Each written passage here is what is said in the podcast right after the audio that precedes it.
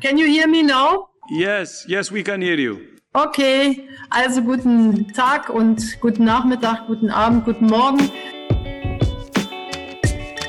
Unglaublich. Ich bin jetzt, ich, ich sitze jetzt in Schweizer Haus, bin gerade 100 Kilometer gefahren mit Hammersmith Max, Brunauer Christoph, mit meinem Schwiegersohn Stefan Windel, mit, mit der größte Sponsor. In den vergangenen Wochen wurde der Ruf nach, nach Transparenz, nach Antworten und nach Aufklärung immer lauter. Ich kann euch versichern, es ist keine einfache Zeit. Nicht für uns und erst recht nicht für jeden Fan von Wacker Innsbruck. Wir haben so viele Siege gehabt und sie haben nicht einmal feiern können, weil alles zu ist. Also äh, von dem her bin ich heute froh, dass, dass, dass wir heute einmal die, die Nacht zum Tag machen können. Geht auch ein, ein Reim? Es geht natürlich auch ein Reim, ja. Ein Reim, finde ich. Ähm, Wir rasieren wir die Eier, gib mir das Trikot von Steyr. zum Beispiel, ja. Oder wenn ich da sehe, die Billich-Zwillinge geht zum Beispiel auch, äh, mein Gewand ist so billig, deswegen brauche ich ein neues. Ich freue mich erstmal im virtuellen Schweizer Haus zwei wunderbare Experten des Fußballs in Österreich zur Jahresabschlussfolge begrüßen zu dürfen. Das ist zum einen Franz Ferdinand, wenn ich richtig informiert bin, Fan des Grazer AK, Experte des Wiener Fußballs und des österreichischen Fußballs. Franz, schön, dass du da bist. Schönen guten Abend. Äh, Experte würde ich zurücknehmen. Äh, Experten sind andere. Äh, ich bin einfach nur Blogger und gebe gerne einfach meinen Senf dazu. und hast eine Position und das ist äh, wichtig und ich freue mich, Richard äh, begrüßen zu dürfen, der äh, ja im, in der Zwarer Konferenz als Histo-Experte bekannt ist, der auf Twitter mit seinem Richard läuft, ja, so ein, so ein Space äh, Euphorie erzeugt hat und da viele Gespräche jeden Abend äh, führt oder jeden zweiten, dritten Abend und auf jeden Fall für große Unterhaltung sorgt und großen Austausch. Richard, ich freue mich sehr, dich im Podcast begrüßen zu dürfen. Guten Abend und besten Dank für die Einladung. Es ist äh, Hashtag Richard geht, nicht läuft. Ach, Entschuldigung. Laufen, wa- wann ihr laufen wird, könnt ihr wenig, weniger reden, muss ich zugeben. Wie ist es dazu gekommen? Also vielleicht Space muss man für diejenigen HörerInnen erklären, die Twitter nicht nutzen. Ist die Möglichkeit, dort ähm, ein Audiogespräch zu beginnen und dann mit den ja, Twitter-Nutzern in Austausch zu gehen. Wie ist es äh, zu deiner Idee gekommen? Also äh, grundsätzlich ist es ja so, dass ich, äh, ich führe keinen sehr gesunden Lebenswandel, was das Essen angeht und irgendwann mal habe ich, äh, nachdem ich, nachdem ich grundsätzlich ein Freund des zu Fußgehens bin, bin ich dann irgendwann mal zu dem äh, eh nicht sonderlich originellen Entschluss gekommen, zu schauen, dass ich wenigstens jeden Tag 10.000 Schritte mache und ähm, ja, das habe ich seitdem eigentlich auch so gut wie jeden Tag durchgehalten. Äh, seit, seit einem knappen Jahr, bisschen, bisschen mehr, glaube ich sogar. Äh, leider, nicht, leider nicht ganz jeden Tag. Es gab ein paar Tage, wo ich dann leider die 10.000 nicht geschafft habe und die ärgern mich natürlich jeder Einzelne. Aber auf jeden Fall, das, das mache ich so oder so und äh, speziell im Lockdown wurden das dann relativ oft ähm, so quasi meine letzte Tat des Tages, sodass ich um zehn, äh, halb elf sowas noch aus dem Haus bin und in den eineinhalb, eineinhalb Stunden haben normalerweise mit meinem Gehtempo gereicht, um die 10.000 Schritte reinzubekommen. Äh, und jetzt, wie sich dann in Österreich der, der wieder ein Lockdown angekündigt hat, äh, weiß ich gar nicht, wie ich dann auf die Idee gekommen bin, zum sagen, ach, ich probiere mal so einen Twitter-Space zu machen. Mir ist eh langweilig, immer dieselben Strecken zu gehen und äh, zu reden. Speziell im Fußball hat es zu dem Zeitpunkt gar nicht so wenig gegeben.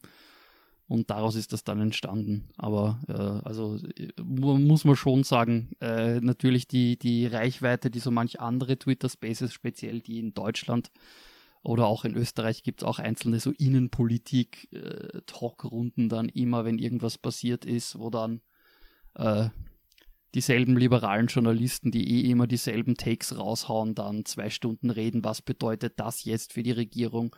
Und ja, Spoiler Alert, das ist eh, das, eh dasselbe Blödsinn wie davor. Äh, aber ja, also solche Runden sind natürlich deutlich größer, die Richard geht Runden. Ich glaube, das allermeiste, was wir mal hatten, waren so 50, 60 Leute drin. Und das war eher, weil der äh, geschätzte Kollege Ed Stormgrass vom Geschichten aus der Geschichte Podcast da reingekommen ist. Und ich glaube, die Leute, die diesen Podcast hören, haben den Hashtag Richard geht fehlinterpretiert und geglaubt, es ist irgendwas mit dem, es ist irgendwas mit dem Richard, aber nein. ja.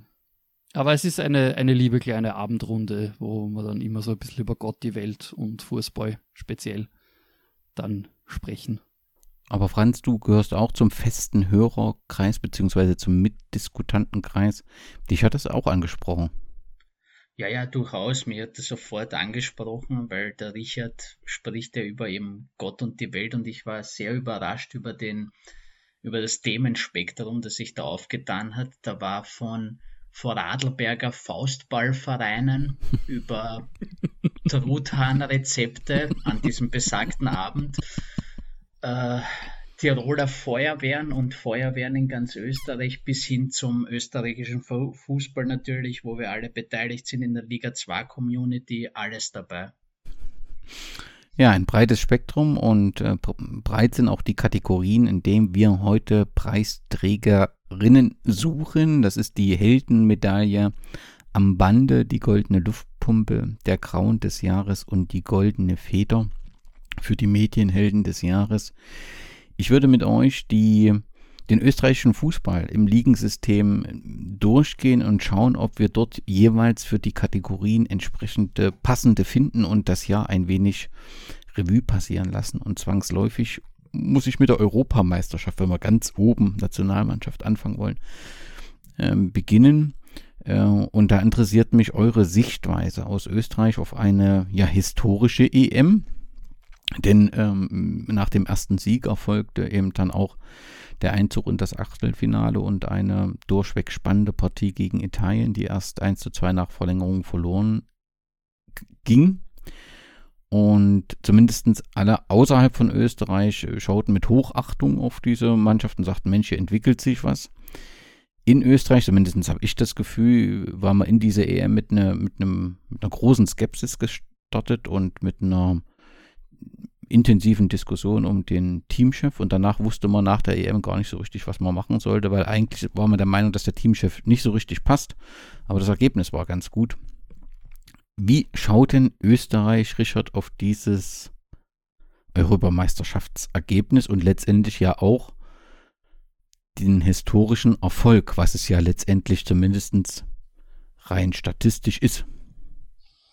Ja, rein statistisch sicher. Ich, ich, muss zugeben, mit meiner emotionalen Distanz zum österreichischen Männerfußballnationalteam habe ich jetzt gar keine großartige Meinung wirklich dazu. Ich habe auch nicht das Gefühl gehabt, dass, äh, dass es wirklich so eine einhellige Wand gegen Franco Foda als Trainer gibt. Ich habe schon das Gefühl gehabt, dass es schon durchaus auch eine Front gibt, die sagt, das ist jetzt nicht schöner Fußball zum Anschauen, aber er bringt die Resultate. Und das ist natürlich auch eine Art und Weise, wie man diese EM betrachten kann. Ich habe tatsächlich keine große Detailanalyse dazu. Ich glaube, da muss, da muss der Franz ein bisschen mehr äh, von der Aufgabe übernehmen. Äh, ich habe das Ganze relativ distanziert verfolgt. Äh, eine, Be eine Beobachtung, die ich schon mache, und das ist vielleicht auch eher die Nachbeobachtung, dass so ähm, das Abseitstor von Marco Arnautovic so der österreichische Fußballmoment des Jahres zu dem deklariert wurde, was ja ganz gut zur österreichischen Fußballseele passt, dass äh, das, was, das, was wirklich gefeiert wird, sind nicht äh, die wirklichen Erfolge, sondern die großen Momente des knappen Scheiterns und äh, das ist äh, äh, äh, recht viel, recht viel klischeehaft österreichischer geht es ja eigentlich fast gar nicht mehr. Franz, dein Blick auf die EM und die Leistung der österreichischen Nationalmannschaft? Ihr habt mir eigentlich die Worte aus dem Mund jetzt gerade genommen. Und dann immer schon, wenn ich was dazu sagen wollte, habt ihr dann noch den letzten Punkt gefunden. Ja, im Endeffekt ist es genauso, wie ihr es beschrieben habt. Also ich gehöre ja auch zu der Meinung dass, äh, dazu, dass äh, Franco Foda nicht unbedingt der beste Trainer für Österreich jetzt ist. Sogar die Sturm, Graz, äh, Sturm Graz-Fans, äh, die davor ja, mit ihm den Meistertitel gefeiert haben, haben so gesagt, uje, das, das, das wird kein schöner Fußball, der da kommt. Und im Endeffekt die Spielweise, man hat es ja eh gesehen. Wobei, ich bin da immer ich bei der Analyse halt dann schon ein wenig mit einem Abstand dazu hingegangen, weil es war so, dass es am Anfang geheißen hat, ja, ähm, Foda ist stur, will seinen äh, Fußball durchziehen. Und interessanterweise hat er dann während der, während der EM die Taktik immer wieder dann so geändert und angepasst. Und im letzten Gruppenspiel gegen die Ukraine hat das dann voll gefruchtet. Und gegen Italien hat, hat er dann genau diesen Fußball spielen lassen, den sich alle wünschen, diesen Red Bull Pressing Fußball. Deswegen wünscht man sich auch einen Trainer mit Red Bull Hintergrund für das Nationalteam. Aber an und für sich war das Italien-Spiel dann natürlich dann der Höhepunkt dieser EM und wie der Richard schon richtig gesagt hat, im Endeffekt hat sich niemand, weil die Italiener waren bis zu diesem Zeitpunkt eigentlich, glaube ich, der, der Souver, äh, die souveränste Nation in dem ganzen Turnier. Und ähm, man hat sich nicht viel erwartet. Ich persönlich habe mir überhaupt nichts erwartet. Und dann war eben dieser Moment, wo man gesehen hat, naja, da könnte schon vielleicht doch was gehen, weil so schlecht spielen wir gar nicht. Und dann, wie dann dieser Herzschlagmoment war mit dem Arnautovic-Tor und vor allem den Donnarumma äh, überwunden hat, der ja bis zu dem Zeitpunkt, ich glaube, der hatte eine Torsperre von ich weiß jetzt nicht, wie viele äh, Spiele der kein Tor mehr kassiert hat. Und der war, erschien als unüberwindbar die italienische Abwehr mit Chiellini und Bonucci ein Traum. Und ja, im Endeffekt kann man dann aber froh sein, dass Italien, weil wir haben gegen den Europa oder Europameister verloren. Was ja auch so eine, das ist ja auch so eine wunderschöne österreichische Art und Weise, das zu betrachten. Ja, ja, wir sind im Achtelfinale raus, aber dafür haben die dann das Finale, also ja, das ändert ja jetzt nicht wirklich daran, dass man im Achtelfinale ausge rausgeflogen naja, ist. aber wir haben sie gefordert wie kein Zweiter. Schon, ja. Und die italienischen Pressestimmen haben sich dann eh das ist nicht unrichtig. Das, das, ist nicht unrichtig. Das, das, das stimmt schon irgendwo, dass, dass dieses Turnier dem österreichischen Nationalteam durchaus Respekt äh, verschafft hat. Äh, ich befürchte nur, das ist halt äh, dass daraus dann die falschen Lehren jetzt weitergezogen werden. Das glaube ich nämlich auch, ja. ja. weil es wird halt auch bei diesen. Wobei bei befürchte, Franco mir ist es ja eh wurscht. Also, naja, Sollen es machen, mir ist es wurscht. Bei Franco Foda schaut man, finde ich, halt jetzt wirklich zu sehr auf diese Ergebnisse oder auf diesen Punkteschnitt. Und man übersieht halt leider, dass er gegen die größeren Nationen halt jetzt nicht wirklich so überzeugt und gegen die Niederlande, da war schon arg viel verbesserungswürdig. Wenn dann die WM-Quali geschafft wird, ist dann alles gut? Ist dann die, sind dann die Stimmen ruhig, die ihn kritisieren? Oder, also es ist ja nicht unwahrscheinlich, dass man die, also zumindest besteht immer noch die Wahrscheinlichkeit, dass man nach Katar fahren kann, wenn man da das. Bin ich, ich wollte gerade sagen, da bin ich eher der falsche Ansprechpartner, weil ich hoffe, dass sie diese oder hoffen. Es ist mir im Endeffekt noch nie so wurscht gewesen, ob Österreich eine Qualifikation für ein Turnier schafft wie das in Katar, weil ja, die, die Hintergründe sind eh bekannt. Wie ist da die Stimmungslage in Österreich? Gibt es da breite Initiativen, breite Diskussionen oder ist das äh, ja mehr so eine Diskussion, die in den Kurven stattfindet? Ich habe nicht das Gefühl, dass die Diskussion überhaupt stattfindet, ganz ehrlich gesagt, abseits ich von. Ich glaube, es ist äh, allen wurscht derzeit. Ja, nein, abseits ernsthaft jetzt von Witzen wie äh, die schlechte Performance von Österreich ist ein äh, quasi ähm, Akt des Widerstands, man will nicht nach Katar fahren, deswegen spielt man schlecht. Ich glaube, das ist, diese Witze waren wirklich das Einzige, was ich da irgendwie in diese Richtung vernommen habe, aber ja, ja, ich bin, bin ja sehr, sehr, dankbar, dass sich ähm, doch die Medien auch in Deutschland sehr intensiv mit dem Thema ähm, beschäftigen. Ähm, und ähm, ja, wir auch vom Werkstatt Verlag mit äh, Boykott Katar da eine Kampagne haben, ähm, die zumindest ähm, für Diskussionen sorgt. Jetzt gibt es äh, an verschiedenen Stellen auch Alternativturniere, die zu diesem Zeitpunkt organisiert werden, lokal. Und letztendlich ist das ja auch das Rezept, wie man damit umgehen kann, dass man eben sagt, wir präsentieren in dieser Zeit äh, Fußball vor Ort. Und ähm, also da passiert schon ein wenig. Es gibt auch ähm, Stimmen, die den, den Boykott für nicht zielführend halten, auch, auch ähm, Experten, auch aus, aus, aus den Fankreisen. Aber ich finde schon, dass wir darüber äh, eine Diskussion haben. Also es wird nicht pauschal über die WM Katar gesprochen, es kommt immer ein Aber hinten dran. Und das ist schon eine neue Situation. Und das bin ich auch ganz froh, dass da diese Diskussion so geführt wird. Natürlich kann das Ziel nicht befriedigen, weil wir natürlich eine WM ausrichten werden 2022. Und dann werden die Fernseher auch deutschlandweit laufen, aber ähm, wir haben trotzdem eine große Diskussion, das hätte ich so nicht erwartet. Da haben sich viele sehr eingebracht und waren da letztendlich auch sehr erfolgreich. Wenn wir zur Europameisterschaft schauen, und wir sind ja heute auf der Suche nach Helden, Luftpumpen und so weiter, gibt es denn aus der österreichischen Nationalmannschaft, Franz, jemand, den wir zumindest als Kandidat für die Heldenmedaille vorsehen sollten. Also David Alaba ist ja als, ähm, äh, glaube ich, Spieler des Jahres ausgezeichnet worden von den Sportjournalisten. Ist dir jemand äh, aus dem Team besonders herausgestochen, wo man sagen muss, ähm, der hat sich rund um die Europameisterschaft besonders präsentiert und äh, ja, ist ein Held dieser EM, wenn man das so sagen will. Ich finde, das Team hat sich eigentlich gut präsentiert. Äh, Leiner ist wie immer die Linie rauf und runter gelaufen wie kein zweiter. Der hat dann beim Gegentor gegen die Italiener dafür ein bisschen Pech gehabt. Ähm, Xaver Schlager, die Laufmaschine schlechthin und Christoph Baumgartner, äh, Baumgartner ist definitiv, glaube ich, ein Gewinner für mich gewesen und natürlich the one and only Marco Arnautovic, der dann auch seinen Wechsel zum Glück nach Bologna geschafft hat, äh, von China aus. Also sind für mich alle zu nennen, aber das Team allgemein hat, glaube ich, sich sehr, sehr gut verkauft und dadurch die EM, finde ich, für alle gerettet sozusagen. Okay, und Richard, wenn ich dich richtig verstehe, du hältst dich bei dieser Analyse einen Helden zu suchen aus der Nationalmannschaft zurück.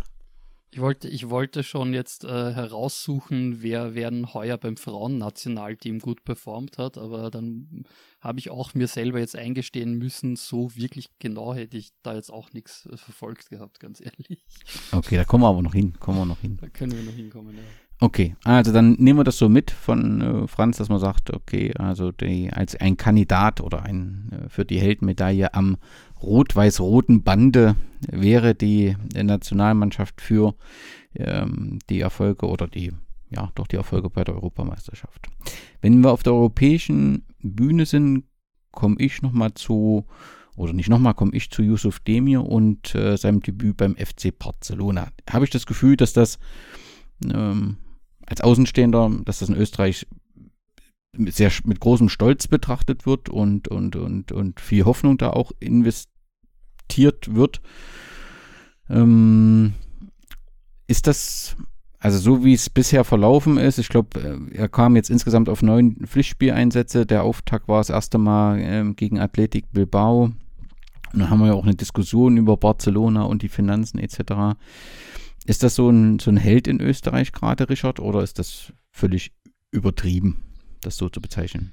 Also im Detail habe ich die Diskussion rund um Yusuf Demir jetzt auch nicht verfolgt, aber das ist schon durchaus mit, mit, mit Stolz ähm, betrachtet worden, dass da mal wieder ein Österreicher für einen, für einen großen, namhaften internationalen Verein antritt. Äh, vielleicht noch ein bisschen ähm, heruntergespielt, wenn Leute dann sagen, speziell Leute, die es vielleicht generell mit Rapid nicht so halten, dann so sagen, ja, Barcelona ist halt auch gerade in einem miserablen Zustand, dann kriegt da dann kriegt da mal ein junger, ein junger Rapidler eine Chance oder irgend sowas. Also man hat schon, man hat schon Relativierungen gehört und mein äh, derzeit ist die Geschichte ja nochmal komplizierter, weil Barcelona zumindest, glaube ich, nicht die Ablöse zahlen will. Der Franz wird das sicherlich besser im Kopf haben, äh, die dann für Josef Demir anscheinend fällig werden würde.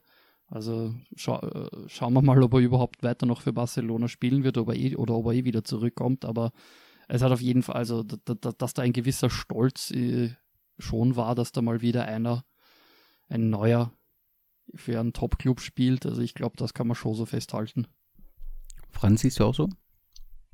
Ich komme ja, oder ich und der Richard kommen ja nicht aus der Rapid-Bubble eigentlich, aber ich glaube, dass gerade von denen. Auch wenn du die halt, Austrianer äh, fragst, bin ich natürlich Rapidler in allem, was ich tue.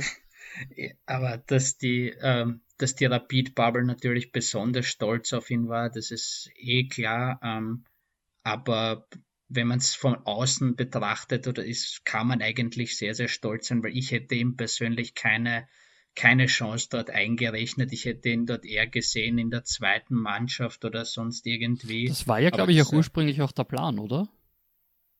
Zumindest hieß das irgendwie, dass der Plan war, ihn in der zweiten einzusetzen, wenn mich nicht alles täuscht da bin ich jetzt überfragt an der Stelle, aber ich glaube, dass das Ganze sowieso etwas turbulent geworden ist mit dem Trainerwechsel jetzt. Ähm, ich glaube, dass Xavi ihm halt überhaupt keine Chancen mehr einrechnet und äh, inwieweit er da beteiligt ist. Äh, Koman hat ihm halt Chancen gegeben, was ich halt sehr, sehr nett fand. Halt schade jetzt, dass er weg ist oder dass er jetzt keine Chance mehr bekommt. Ich glaube, das war er, lag eher mit den ähm, mit dem fälligen, äh, mit der fälligen Ablöse zusammen, die jetzt dann eben fällig gewesen wäre, dass sie dann an Rapid die Tranche überweisen hätten müssen und dass er deshalb jetzt wieder abgegeben. Ich hoffe auf jeden Fall, dass er eine gute sportliche Zukunft dann findet. Es soll ja auch schon Angebote aus Deutschland angeblich geben, also ich glaube, dass ihm noch eine gute Zukunft bevorsteht und das ist ja auch nicht das Schlechteste, wenn man sich ähm,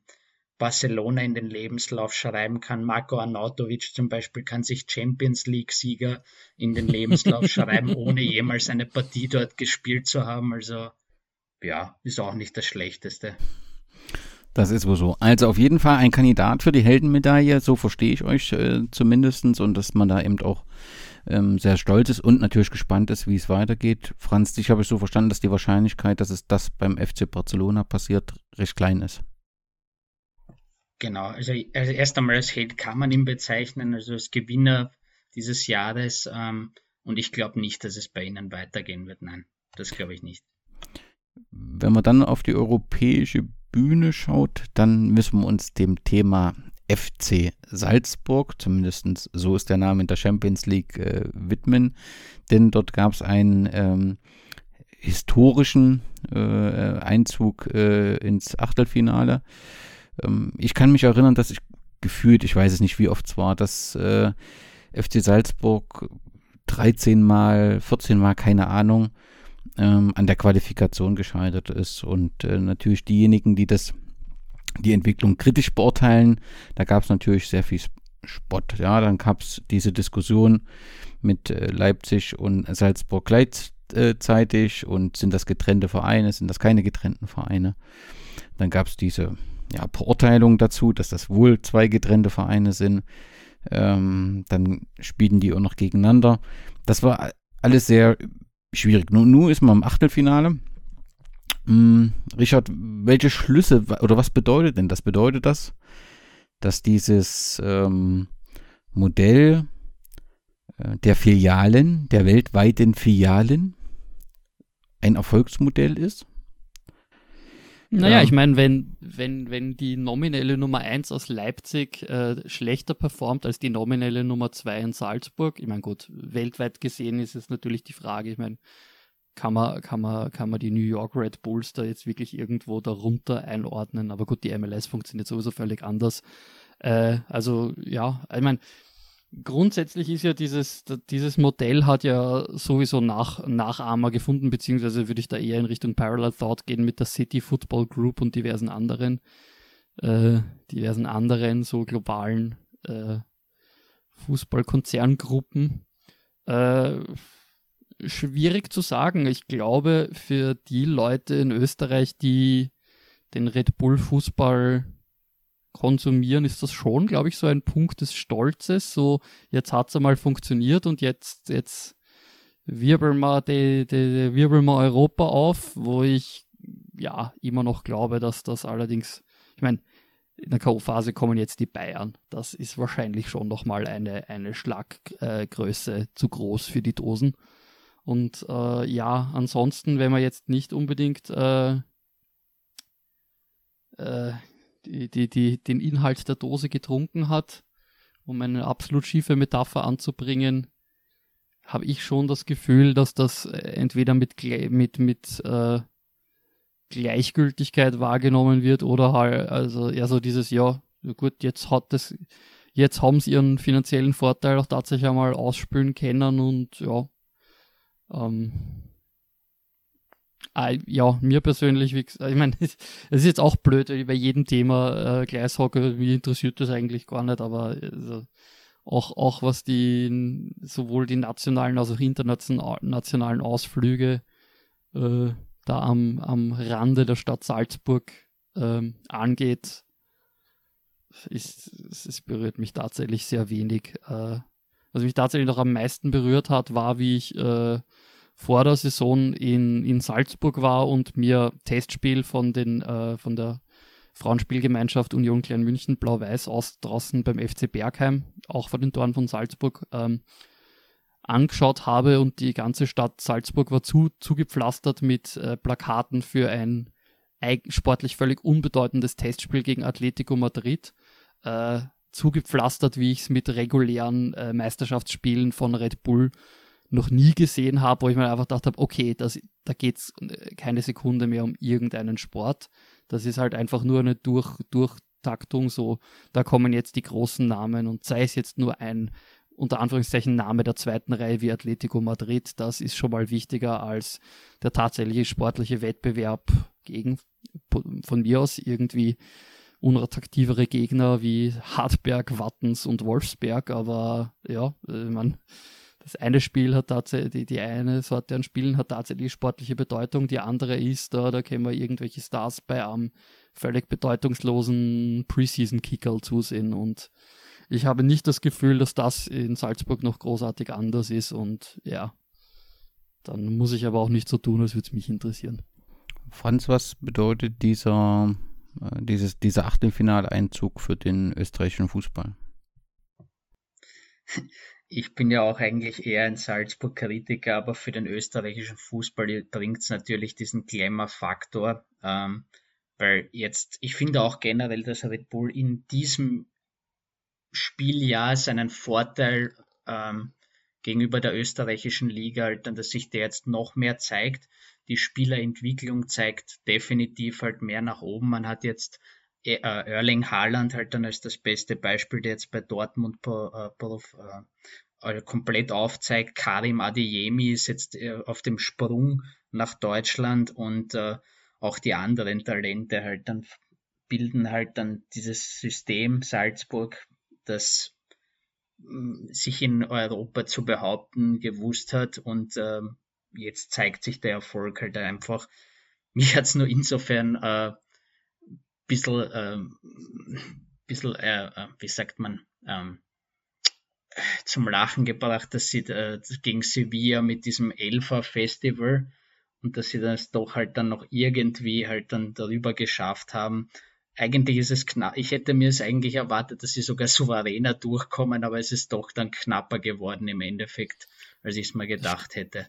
Das stimmt schon, da war, da war, da, da war schon so ein, ein gewisses Gefühl der Euphorie vor diesem Spiel. Also nicht, dass ich das in irgendeiner Form nachvollziehen hätte können oder erklären könnte, warum diese Euphorie da gewesen ist, aber das ist durch, durch weil die, die durch die Auslosung nicht so, nicht so schwer war, weil es waren jetzt wenn mich jetzt Nein, ich meine jetzt, ich meine wirklich jetzt also explizit also, vor dem, vor dem Sevilla-Spiel. Da davor, dass die Gruppenauslosung als leicht wahrgenommen wurde, das sowieso. Aber äh, ich meine jetzt wirklich explizit vor dem, vor dem Heimspiel gegen Sevilla. Da habe ich schon das Gefühl gehabt, dass so die österreichischen Sportmedien auf einmal alle, ja, jetzt zeigen wir es denen und das, das auch der große ein bisschen Name bizarr, war. aber ja.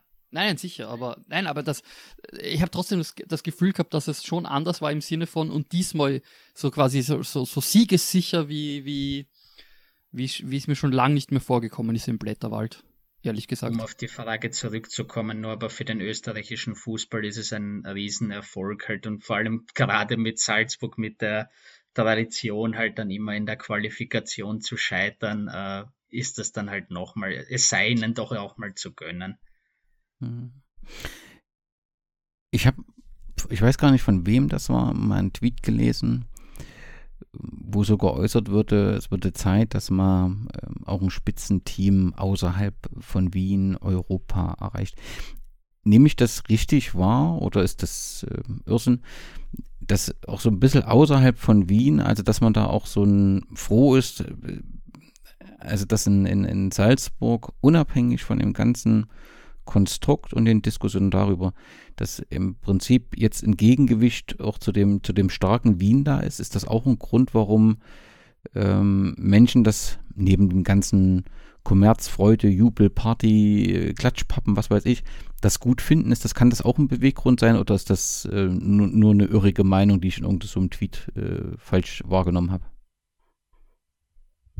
Ja, die Wiener Dominanz ist ja eigentlich seit den 90er Jahren relativ futsch. Ich meine, ich wollte gerade sagen, das ist eine Diskussion für die Vergangenheit.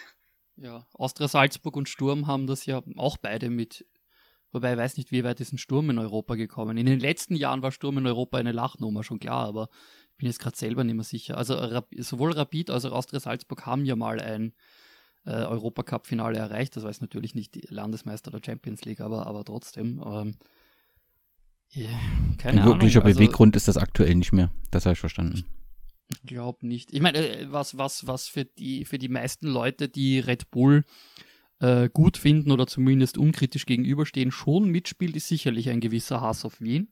Also ich habe da schon das Gefühl gehabt, dass das, äh, dass das, dass das schon auch mitspielt ähm, für Leute, die jetzt vielleicht nicht unbedingt in dieses dieses Klischeebild eines Red Bull-Kunden reinpassen, dass schon so dieses, ah, die, die, die zeigen es den großkopferten Wiener, was extrem lustig ist, dass man Salzburg als, als ein Gegenbeispiel zu Großkopferten ansieht, das ist so, ihr wisst schon, wo so die Hochkultur in Österreich zu Hause ist und Teile dieses, so diese, dieser Machtzentren. Aber gut, okay, okay, ich sage nichts, ich sage nichts. Was zu dem ähm, Fußball ähm, dazu kommt, ist jetzt vielleicht ähm, ist eben neben der Fußballdominanz halt dann selber, man stelle sich das halt vor, man wünscht sich in der deutschen Bundesliga ja auch mehr Konkurrenz. Deswegen ist man da immer froh, wenn Dortmund halt dann auch ein bisschen an der Spitze schrammt. Äh, aber was halt dazu kommt, ist halt eben dieser Hauptstadt, äh, diese Hauptstadt äh, Liebe, sage ich jetzt einmal halt sozusagen. Aber ich glaube, da ist halt, das kommt halt von dieser alten äh, Rivalität zwischen Salzburg und Rapid halt dann was äh, Kommerz versus äh, Fußballtradition und so weiter. Halt. Also ich, ich habe das schon auch bei einigen Salzburg-Fans, die sich besonders freuen, wenn Rapid jetzt das mal so schlecht geht, aber ja, also ich, ich habe das Gefühl gehabt, dass außerhalb vom Bundesland Salzburg äh, eher sich mit dem Lask mitgefreut worden ist, weil halt die in der Phase, wo der Lask ja auch um den Titel mitgespielt hat, äh, weil Red Bull halt auch so, ja, die gewinnen eh dauernd, jetzt soll er mal wer anderer. So wie es ja auch tatsächlich manche in Deutschland genau. gibt, die den Einstieg von Red Bull in Leipzig als was Positives gesehen haben. Eben aus denselben Gründen, dann wird er mal wer anderer als immer nur die Bayern. Und ähm, ja, und ich meine natürlich, ich als Schalker bin natürlich selbstverständlich nicht froh, wenn Dortmund um den Titel mitspielt, aber das ist ein anderes Thema. Ähm, genauso wie ich als Blau-Weißer natürlich nicht froh bin, wenn der Lask um den Titel mitspielt.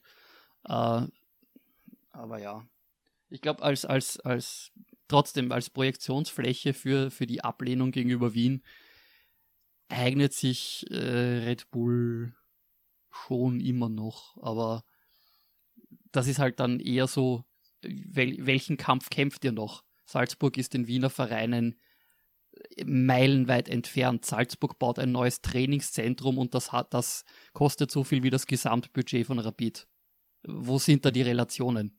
Welch, die, ja, okay, cool. Das ja. ist, das ist wie, das ist wie, du bist eine absolute Weltmacht und bombst ein drittes Weltland äh, in die in die Steinzeit zurück. Ja, well, die, congratulations, well done.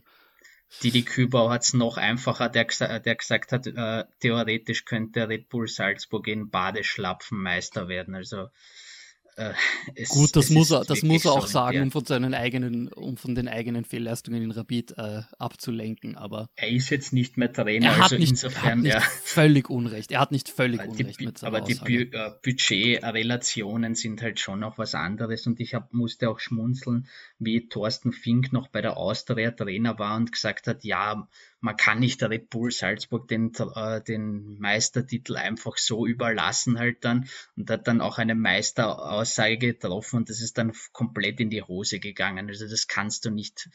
Der, der Meistertitel ist für Red Bull Salzburg jetzt über die nächsten Jahre reserviert, besonders jetzt durch die Corona-Krise nochmal, weil alle jetzt Gelder vom Staat genommen haben und der Red Bull einfach gesagt hat, es ist uns wurscht. Weil wir, wir brauchen es nicht. Das ist einfach so. Die sind einfach dieser Big Spender und äh, es führt kein Weg an ihnen vorbei, was das Meisterrennen betrifft.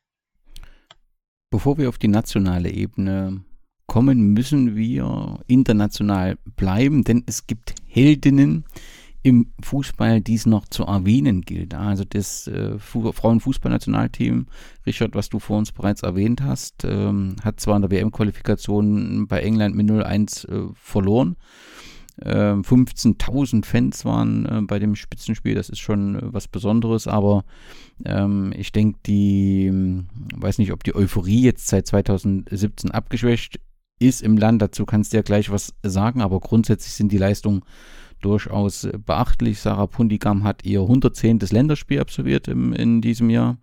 Ähm, Luki schreibt auch gerade auf, auf Twitter, dass er Manuela Zinsberger aufgrund des Heimspiels 0-0 gegen Frankreich nominiert als Heldin. Und, das war äh, aber tatsächlich noch 2020. Ich war mir auch ah, nicht mehr sicher. Ich habe es noch mal nachschauen müssen, aber ja. Äh, ja. ja. Dann, mein dann Manu Zinsberger hervorheben ist, ist, ist immer, möglich. immer legitim. Also, genau. Ja. Und die Fußballerin des Jahres, habe ich äh, gelesen, ist vor kurzem gewählt worden mit Nicole äh, Bila, die Stürmerin von Hoffenheim. Ja, die ja was, was auch durchaus Sinn ergibt, ja. Ja. Hat auch, hat auch fürs Nationalteam gut genetzt. Ähm, aber ja, gut, ich meine, da, da geht es, glaube ich, auch ein bisschen mehr um äh, darum, dass sie halt auch eine absolute, natürlich Leistungsträgerin im Nationalteam ist, aber halt auch in der, in der Bundesliga, der deutschen Bundesliga performt als, naja, äh, als eine absolute Leistungsträgerin in einer der besten Frauenligen der Welt. Also das ist ja auch nicht nix. Ja, ja. Franz, wie hat sich ähm, der Frauenfußball oder die Akzeptanz der Frauenfußballnationalmannschaft in Österreich nach der Euphorie aus, ähm, aus dem Erfolg 2017 ähm, entwickelt? Ist das abgeschwächt? Ist das geblieben? Äh, wie bewertest du das? Ich finde das durchaus, äh, dass es besser geworden ist. Ja, gerade der Erfolg der Nationalmannschaft hat sich auch ausgewirkt auf den österreichischen Fußball halt dann, also das, oder das Bewusstsein dafür ist jetzt da. Die Frauennationalmannschaft ist auch immer wieder ein positives Vorbild. Ähm, ich bin eigentlich kein großer Experte zum Frauenfußball, da kannst du zum äh, Richard eigentlich rüberwechseln, aber was die Nationalmannschaft betri betrifft, da schaue ich mir die Spiele durchaus immer gerne an und da habe ich mir auch das besagte 0 zu 0 gegen Frankreich angeschaut, aber auch mitgezittert und Manuela Zinsberger ist, glaube ich, auch immer ein Aushängeschild für die Nationalmannschaft und äh, einige auch, abse auch abseits auch, des Sportlichen. Auch also, abseits, ja. selbstverständlich. Und das sind die das, aber da sind schon Namen hängen geblieben. Also ja, also voll, absolut. Der, der, der Otto Normalfußballzuschauer in Österreich wird eine Nicole Biller, eine Manu Zinsberger, eine, eine Laura Feiersinger kennen. Und das, ich, ich würde nicht sagen, dass, ich würde sagen, es ist nach dem, nach de, eine gewisse Stagnation äh, mittlerweile da. Jetzt nicht, äh, die sportlichen Leistungen, das, das will ich damit gar nicht sagen, die sind, die sind, die passen, wie sie sind, aber halt so im, im Zuschauer- und Zuschauerinnen-Interesse hat man seit dem, finde ich, doch merkbaren Hype äh, äh, nach, nach Platz 4. Ähm, ist, hat sie seither ein bisschen stagniert, aber das, das ist, muss man halt auch sagen, das ist trotz allem immer noch das höchste Level an Interesse, das der österreichische Frauenfußball jemals hatte. Und wenn man, wenn man, wenn man auf dem hohen Level stagniert, also auf dem historisch gesehen hohen Level stagniert, ist das eh ziemlich gut. Jetzt wird halt ähm, die WM-Quali noch, WM-Quali noch weitergehen und im Juli dann die EM und ja, dann da kann Österreich eh nur positiv überraschen, mit einer Gruppe mit England und, und, Norwegen. Aber ja, äh, Einzig schade finde ich vielleicht noch, dass die Erfolge von oder dass die nationalen und internationalen Erfolge von St. Pölten ist das, glaube ich, halt dann die eine tolle Akademie haben, was Frauenfußball betrifft. Und ich glaube, international sind sie jetzt auch äh, in der Champions League gelandet. War das nicht auch jetzt dieses Jahr? Der SKN ist, da hast du mir jetzt ein bisschen am falschen Fuß erwischt. Da muss ich jetzt äh, schauen. Ich meine, der SKN ist eh unter Anführungszeichen immer in der Champions League, äh, kommen halt War das der SK? Ich meine, dass jetzt ein Nein, das wird, es muss der SKN gewesen hätten. sein. Es muss der SKN gewesen sein, weil der SKN der, weil der SKN der, der einzige Verein ist, der, also es gibt ja nur mehr eine, einen Champions League Platz für Österreich. Wo war denn der SKN? Der ist das Aushängeschild immer für den österreichischen Frauenfußball. Und da, in Deutschland ist es, glaube ich, Wolfsburg, wenn ich mich nicht recht täusche, oder? Deutschland ist ein bisschen ausgeglichen. Da ist ein bisschen ausgeglichen, ja, da hast du ja. ja genau, der SKN ist gegen, gegen Juventus, Ventus, ausgeschieden genau. in, der, in der ersten Quali-Runde. Ja. Heuer, ja. ja.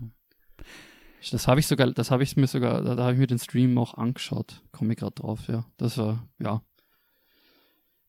Da, das war halt, das war halt das Ceiling, der, den der österreichische Frauenfußball derzeit hat. Das muss man dann halt auch äh, anerkennen. Aber trotzdem hast du ja schon ähm, sowohl im Männerfußball als auch im Frauenfußball ja im Prinzip mit St. Pölten ähm, also ein, ein, ein Serienmeister oder und Anfang, Anfang des Jahres äh, war ja noch das, äh, ist, der SK bis ins Achtelfinale gekommen, der Vorsaison, also von 2021. Das stimmt schon. Äh, also im März ja, ging es da gegen Rosengard, gegen Rosengard. Das genau, das habe ich im Kopf, ja, genau. Ja, Hinspiel 2 zu 2, Rückspiel 2 zu 0. Ja, also das habe ich, glaube ich, auch gesehen. Ich schaue eh, ich schau, ich, schau, ich schau ja eh gar nicht so wenig Frauenfußball, oder was? ich denke mir immer so, ah, alle glauben immer, ich schaue so viel, aber ich schaue gar nicht so viel. Und dann so, ah ja, das Spiel habe ich gesehen, ah, das Spiel habe ich gesehen. Ich habe einfach nur, mein Hirn ist einfach nur ein Sieb. Wie ist das national? Also wir haben mit St. Pölten einen Serienmeister, aber wir haben auch verschiedene Bundesligisten, die sich engagieren äh, im Bereich Frauenfußball. Altar ist jetzt mit dabei und so weiter. Aber ähm, der Serienmeister der Männer engagiert sich noch nicht im Bereich Frauenfußball, oder? Nein.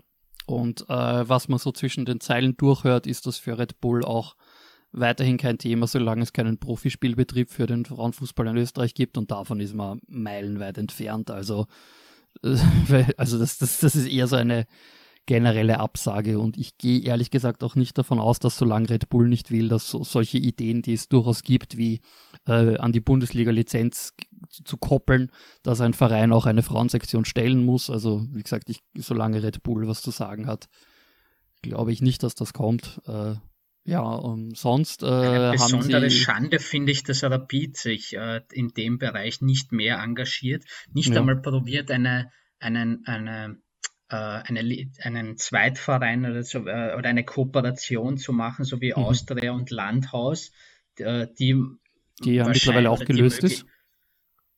Ist jetzt gelöst, entschuldige, aber die, ja, diese jetzt ist die Austria alleine. Okay, also ist was weitergegangen sogar, aber nicht einmal diese Möglichkeit äh, nimmt man in, zieht man in Betracht und das finde ich ein bisschen schade, weil Rapid mit äh, der größten Fananhängerschaft äh, oder hm, dass die diese Möglichkeit nicht einmal ziehen und das war von in einem Interview, glaube ich, was Soran Barisic oder was Beschek gesagt haben, wir machen, also wir, wir schauen einmal und bis jetzt ist noch immer nichts gekommen. Also vielleicht wird es dann mit der Akademie dann kommen, die ja jetzt gerade im Bau ist, aber ja, ich finde es schade, dass Rapid mit dem großen Namen halt dann in dem Bereich nichts macht. Nein, das stimmt sicher. Also Rapid, Rapid äh, kickt diese Dose jetzt schon. Okay, das Bild ist, ist im Fußball schlecht gewählt, kickt der kein. Äh, Rapid äh, schiebt das Thema ja jetzt schon seit Jahren vor sich her. Äh, bei der nächsten Mitgliederversammlung wird es spannend. Die Initiat äh, der Fanclub Vorwärts Rapid äh, speziell die Clara Kalistel, äh, auch unbedingt Fol Folgeempfehlung auf Twitter, ähm, aber unterstützt von vielen anderen Mitgliedern äh, von Rapid, ähm, wird bei der Mitgliederversammlung einen Antrag stellen, dass, dass eine Frauensektion kommen soll. Also das Thema wird zwangsläufig diskutiert werden müssen bei der nächsten Mitgliederversammlung. Äh, man kann jetzt natürlich geteilter Meinung darüber sein, ob das gescheit ist, darüber abstimmen zu lassen, aber äh, ich, ich sehe die Beweggründe von, von, von der äh, von, von Clara Listel definitiv so. Also irgendwie muss das zu irgendeiner Aktion zwingen und dass sich Rapid die Blöße gibt, dass äh, in einer Abstimmung eine Frauensektion abgelehnt wird, was das für Negativschlagzeilen, was ich ziehen würde. Das bist du narrisch. Das wird der Verein, das wird so ein massiver Image-Schaden für den Verein sein. Also ähm, ansonsten ja, ich meine, äh, auf Rapid kann man, kann man dann natürlich nicht ganz zu Unrecht draufhauen, aber mit Verlaub, wie viele der Bundesligisten haben eine Frauensektion? Äh, Sturm, ja, schon lange. Austria, äh, wie gesagt, äh, bis letztes Jahr noch die Kooperation mit, mit, mit Landhaus. Mittlerweile, mittlerweile spielt die Austria alleine in der Bundesliga. Äh, Wacker Innsbruck fällt mir immer ein, bis ich dann wieder denken muss, ah ja stimmt, die Männer sind ja in der zweiten Liga. Äh, der GRK ja, nebenbei auch, aber. GRK, den GRK hätte ich jetzt, hätte ich danach erwähnt, jetzt als die, die es neu gegründet haben. Altach hat jetzt mittlerweile, wie bereits erwähnt, die Kooperation mit dem FFC Vorderland, wo dann, da ist ja auch der Plan, die langfristig ganz in Altach zu integrieren. Äh, der Lask ist jetzt mit sehr viel Furore und auch, muss man auch anerkennen, sehr viel Zuschauerinteresse in der Oberösterreich-Liga mit einer Frauensektion gestartet. Äh, da wird sehr spannend zu sein, wie die Entwicklung in den nächsten Jahren weitergeht. Äh, also der Durchmarsch von der dritten in die zweite Liga, und das ist ja dann bereits schon eine nationale Liga, äh, der wird ihnen kaum zu nehmen sein und dann müssen wir halt schauen, was da passiert. Und dann hast du halt eben auch einige Zweitligisten, die, die sich da engagieren. Wie gesagt, der GAK halt jetzt auch wieder äh, neu mit einer Sektion. Austria Klagenfurt, stimmt, Austria Klagenfurt ist ja auch Bundesliga, ich vergesse das immer. Äh, Austria Klagenfurt ja auch mit einer, mit einer neu gegründeten Frauensektion in der, in der Kärntner Liga, also auch in einer dritten Ligastufe. Äh, meine Blau-Weißen haben jetzt die Spielgemeinschaft mit dem absoluten Frauenfußball-Traditionsverein Union Klein München. Mehr Tradition geht in Österreich fast gar nicht im Frauenfußball, außer, außer Landhaus. Ähm, die Spielgemeinschaft, die wir jetzt haben. Also es geht schon langsam was weiter, aber ja. Ähm, ich würde noch positiv die Vienna erwähnen mit, äh, ist nicht Österreichs Rekordspielerin sogar Nina Burger als Sportdirektorin, glaube ich. Ja, Nina Burger ist die Sportdirektorin der, der Vienna Frauensektion und ich glaube, das ist durchaus ein Mitgrund, warum es bei der, äh, bei der Wiener Frauensektion gerade ziemlich weitergeht. Die Wiener ist da auch mit, stimmt, das muss man durchaus auch anerkennen, die Wiener ist da mit viel Karacho reingestartet. Äh, die Wiener versucht ja auch, baut ja auch gerade das Nachwuchszentrum auf ein Akademielevel um und der Plan ist, äh, das Akademielevel für die, für die äh, für, die, für den Nachwuchs der Burm als auch den Nachwuchs der Frauen äh, zu nutzen. Also das sind durchaus, durchaus ambitionierte Pläne auch für den, die dem auch dem Frauenfußball gut tun könnten. Äh, ja, also nein, du hast schon vollkommen recht. Die Vienna ist da sicherlich auch wichtig zu erwähnen. Äh, ja, nein, also es, es, es geht schon was weiter.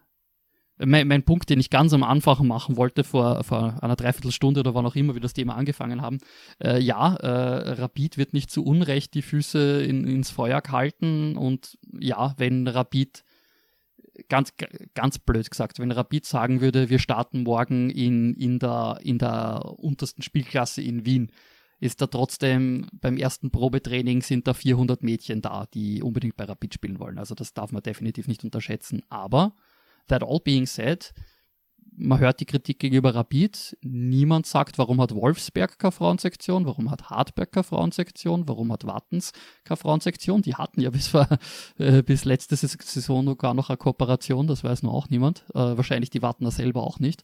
Äh, ja, nein, also ähm, weil halt der Name Rapid auch ein größerer wäre jetzt als beim WRC nicht, oder Hartberg. Das ist nicht ja. unrichtig, aber heißt es nicht immer, man soll die Vereine alle nach den gleichen Maßstäben messen und nicht immer so tun, als wären Hartberg, Wattens, Wolfsberg so diese Dorfvereine, die, von denen man nicht alles verlangen kann. Naja, wieso? Wolfsberg macht sicher nicht weniger Umsatz als Gut, die Austria ist gerade ein schlechtes Beispiel, aber so viel, so viel schlechter stehen die finanziell nicht da und die können sich keine Frauensektion leisten. Ich, meine, die Frage, mich wundert, dass das nie kommt, ganz ehrlich.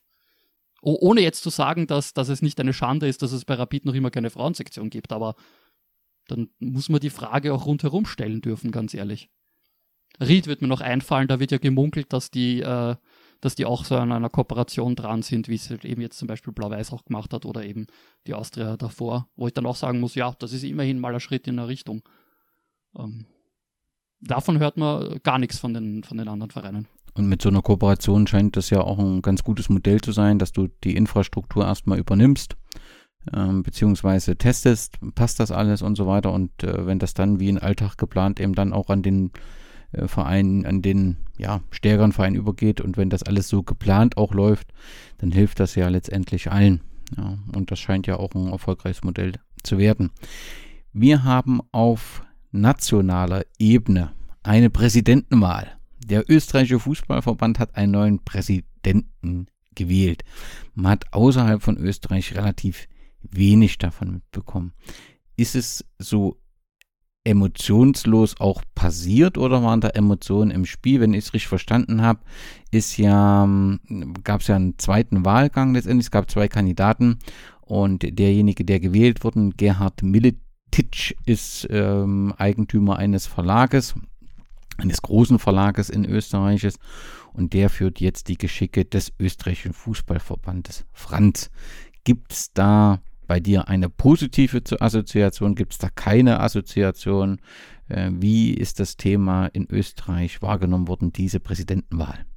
Ja, das äh, Thema Funktionäre ist im österreichischen Fußball seit der äh, Entlassung von ähm, ähm vom Trainer Koller, äh, Marcel Koller, eben ein eher schlechtes, weil damals wurde dieser entlassen aufgrund des Einsatzes von der äh, der Sportlandesreferenten der jeweiligen Bundesländer. Also die haben ihn quasi praktisch entmachtet und haben dann ihrerseits ihren Kandidaten halt dann Franco Foda dann eingesetzt. Also der ist von ihr, ihres Gnaden eingesetzt worden dann sozusagen und Milletich kommt aus dem burgenländischen Fußballverband, der jetzt in den letzten Jahren nicht gerade positiv aufgefallen ist. Mattersburg, er, er saß, glaube ich, sogar im, äh, im Vorstand von Mattersburg, was äh, ein Club, der durch finanzielle äh, finanzielle, ähm, äh, finanzielle Schieflagen aufmerksam äh, wurde äh, Aufmerksamkeit äh, gewonnen hat. Und ich persönlich habe eher ein negatives äh, Bild darauf dann gehabt, Wobei die Wahl bei den Funktionären hat jetzt in Wahrheit keine so große Rolle gespielt, weil es eher eine Wahl zwischen Pest und Cholera war und es nicht wirklich eine große Rolle da gespielt hat. Ich habe nur immer die Stimmen im Kopf, wo es geheißen hat, oh je, bitte nicht der oder das, aber in Wahrheit hat es keine große Rolle gespielt dann. Äh, Milletich ist nur im Aufsichtsrat der Fußballakademie gewesen, wenn ich das jetzt richtig ist, weil da war ich jetzt auch kurz stutzig so. Ich könnte mir jetzt nicht erinnern, dass der Militich tatsächlich beim SVM irgendwie explizit dabei war. Aber naja, war bei der ich mein, Fußball der Skandal ist dabei. Der Skandal ist definitiv in seiner, in, also das ist unter Und seiner äh, Regentschaft das, das, als BFV-Präsident passiert. Entschuldigung ja. nur für diesen kleinen Aspekt, für diesen kleinen äh, Input oder diese, äh, weil äh, ich, ich, ich frage mich immer wieder, dass bei Mattersburg, dass halt einigen Leuten nicht oder dass einige Leute, die da durchaus beteiligt waren, nicht die Hand gehoben und, ähm, und gesagt haben, hoppala, da ist was falsch, weil ich glaube, da haben definitiv mehr Leute gewusst, was dort abgeht. Und dass er, wenn er dort wirklich beteiligt war, dort nicht gewusst hat, was dort abgeht, das erscheint mir ein wenig suspekt, aber ich, glaube, den Themenkomplex Mattersburg werden wir in dem Thema jetzt äh, nicht Entschuldigung, dass ich diesen, Entschuldigung nein, alles für den gut. kleinen Exkurs, aber äh, äh, nein, äh, ist, das sind nur diese, ich zum österreichischen Funktionärswesen, das sind halt immer diese, in, in Österreich herrscht halt immer diese Meinung, äh, das ist ein Haverertum, das ist halt abgemacht oder das wird in Hinterzimmern äh, besprochen und in Wahrheit ist es keine große Frage von Kompetenz halt oder sonst irgendwie, sondern mehr eine Wahl von Günstlingen. Und diese Diskussion führen wir ja auch in, in Deutschland. Ähm, die hat ein wenig Pfeffer bekommen dadurch, dass es eine äh, Gruppe von sehr engagierten äh, weiblichen Kandidaten gab, die jetzt ähm, ihre Kandidatschaft, Kandidatschaft zurückgezogen hat, beziehungsweise sagt, wir lassen das äh, ruhen, da das eh abgesprochen ist. Aber grundsätzlich ist da ein wenig Bewegung drin. Gibt's, ich höre bei euch beiden heraus, Richard, dass es die Diskussion tatsächlich in Österreich nicht gibt und dass man sich eigentlich mit dem System, ähm, dass man sich untereinander kennt und dann irgendeiner ausgewählt wird, dass man sich damit abgefunden hat. Es gab definitiv durchaus nicht wenig, äh, nicht wenig Kritik daran, wie das gelaufen ist, aber ich glaube, Resignation ist gar nicht mal so ein schlechter äh, so ein schlechter Begriff dafür, weil es war eh jedem klar, dass das wird die, die Wahl findet statt zwischen, zwischen den neuen Landespräsidenten und dem Vertreter der Bundesliga. Und ja, dann kann man von außen sehr viel, sehr viel sagen, was man will. Es wird dann eh entschieden, was die Funktionäre für richtig halten und formulieren wir so, an deren, äh, an deren Arbeit, speziell was Nachhaltigkeit des Betriebes, ähm, des Fußballbetriebes, also daran gibt es durchaus, durchaus sehr laute Zweifel. Ähm, ja, und äh, ihre, ihre Handlungen lassen diesen Zweifel jetzt nicht unbedingt äh, verfliegen. Ich glaube, viel schöner diplomatisch kriege ich es nicht mehr zusammen, aber. Das war, ja. denke ich, perfekt. Ich, ich, ich würde gern virtuellen ja. Beifall. Ja. Also es war perfekt formuliert. Jeder hat verstanden, was gemeint ist. Lass uns zum Sportlichen kommen, zur Bundesliga. Ähm, dort ist der Videoschiedsrichterassistent neu gewesen. Ich habe das Gefühl, dass in Österreich intensiv darüber diskutiert wurde, viel sich geärgert wurde und eigentlich ihn wieder jeder abschaffen möchte. Habe ich das richtig wahrgenommen oder falsch, Franz? Die Beobachtung ist durchaus richtig, wobei ich sehe ihn gar nicht so negativ. Ich sehe ihn sogar eigentlich positiv eher mehr, bis zu eigentlich äh, es hat halt einen Start gegeben, wo äh, selbst sich so Schiedsrichter wie Harald Lechner, ist Österreichs bester Schiedsrichter derzeit, glaube ich, ähm, oder langjähriger bester Schiedsrichter, der hat sich selbst, selbst der hat sich schwer getan mit dem, äh, mit der Anwendung des Videobeweises. Mit der Schulung ist das jetzt, glaube ich, besser geworden, aber es gibt immer wieder Probleme. Äh, das äh, hängt jetzt nicht ganz einfach mit, mit den, zwangsweise mit den Schiedsrichtern zusammen, sondern es ist einfach irrsinnig schwer in der Situation dann Szenen zu entscheiden. Da kennen wir uns alle, glaube ich, halt dann mehrere verschiedene Perspektiven oder sonst was. Den Höhepunkt der Diskussion hat es definitiv beim Spiel Salzburg gegen Rapid gegeben, äh, wo Video Assistant Referee Muckenhammer die Entscheidung äh, da auf Elfmeter gegeben hat für Salzburg äh, und äh, das Hameter sich dann eben dafür entschieden hat. Also das ist es ist vor allem für eine lachhafte, für eine lachhafte Aktion und das ist halt immer wieder. Aber prinzipiell schätze ich den Video Assistant Referee eigentlich positiv ein. Ich denke mir immer nur, auch in Deutschland, da sind Situationen dabei, die dürfen einfach so nicht entstehen.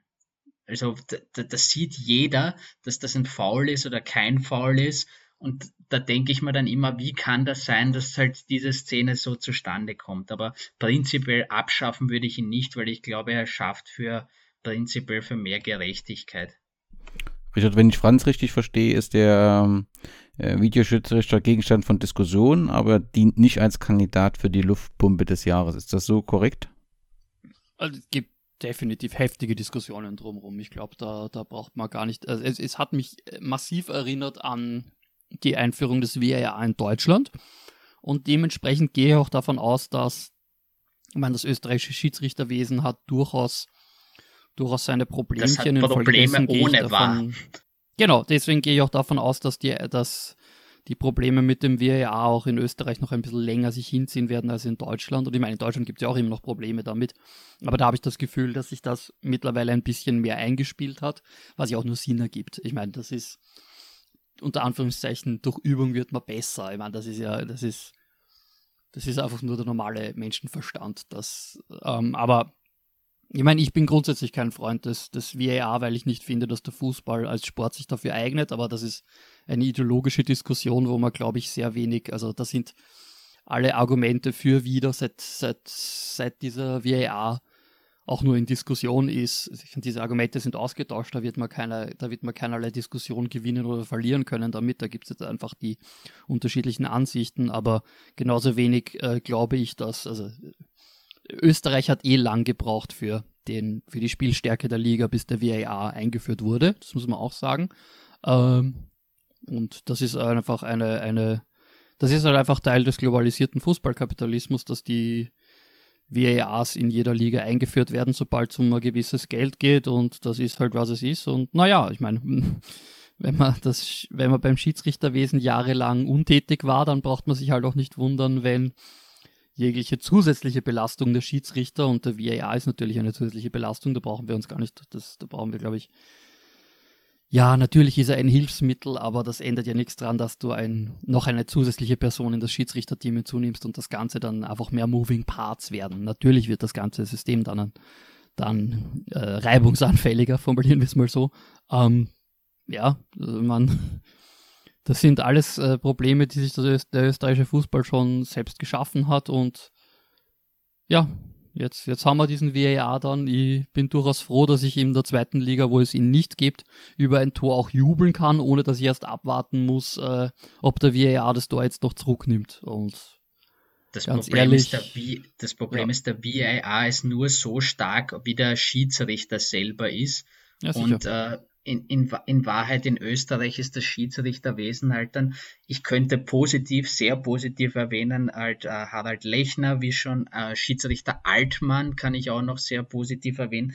Das Problem ist, ich kenne schon personifiziert halt dann einige Schiedsrichter, wo ich mir denke, es sollte eigentlich wurscht sein, wer diese Partie pfeift, aber ich merke, dass es Namen gibt, wo ich mir schon auf den Kopf greife und denke, bitte nicht der schon wieder. Und das, ich meine, das gibt's in Deutschland auch, aber ja, in Österreich ist das sehr verbreitet halt dann schon. Äh, ich würde das Problem jetzt aber nicht an Einzelpersonen festmachen, das ist halt einfach ein, ein systemisches Problem.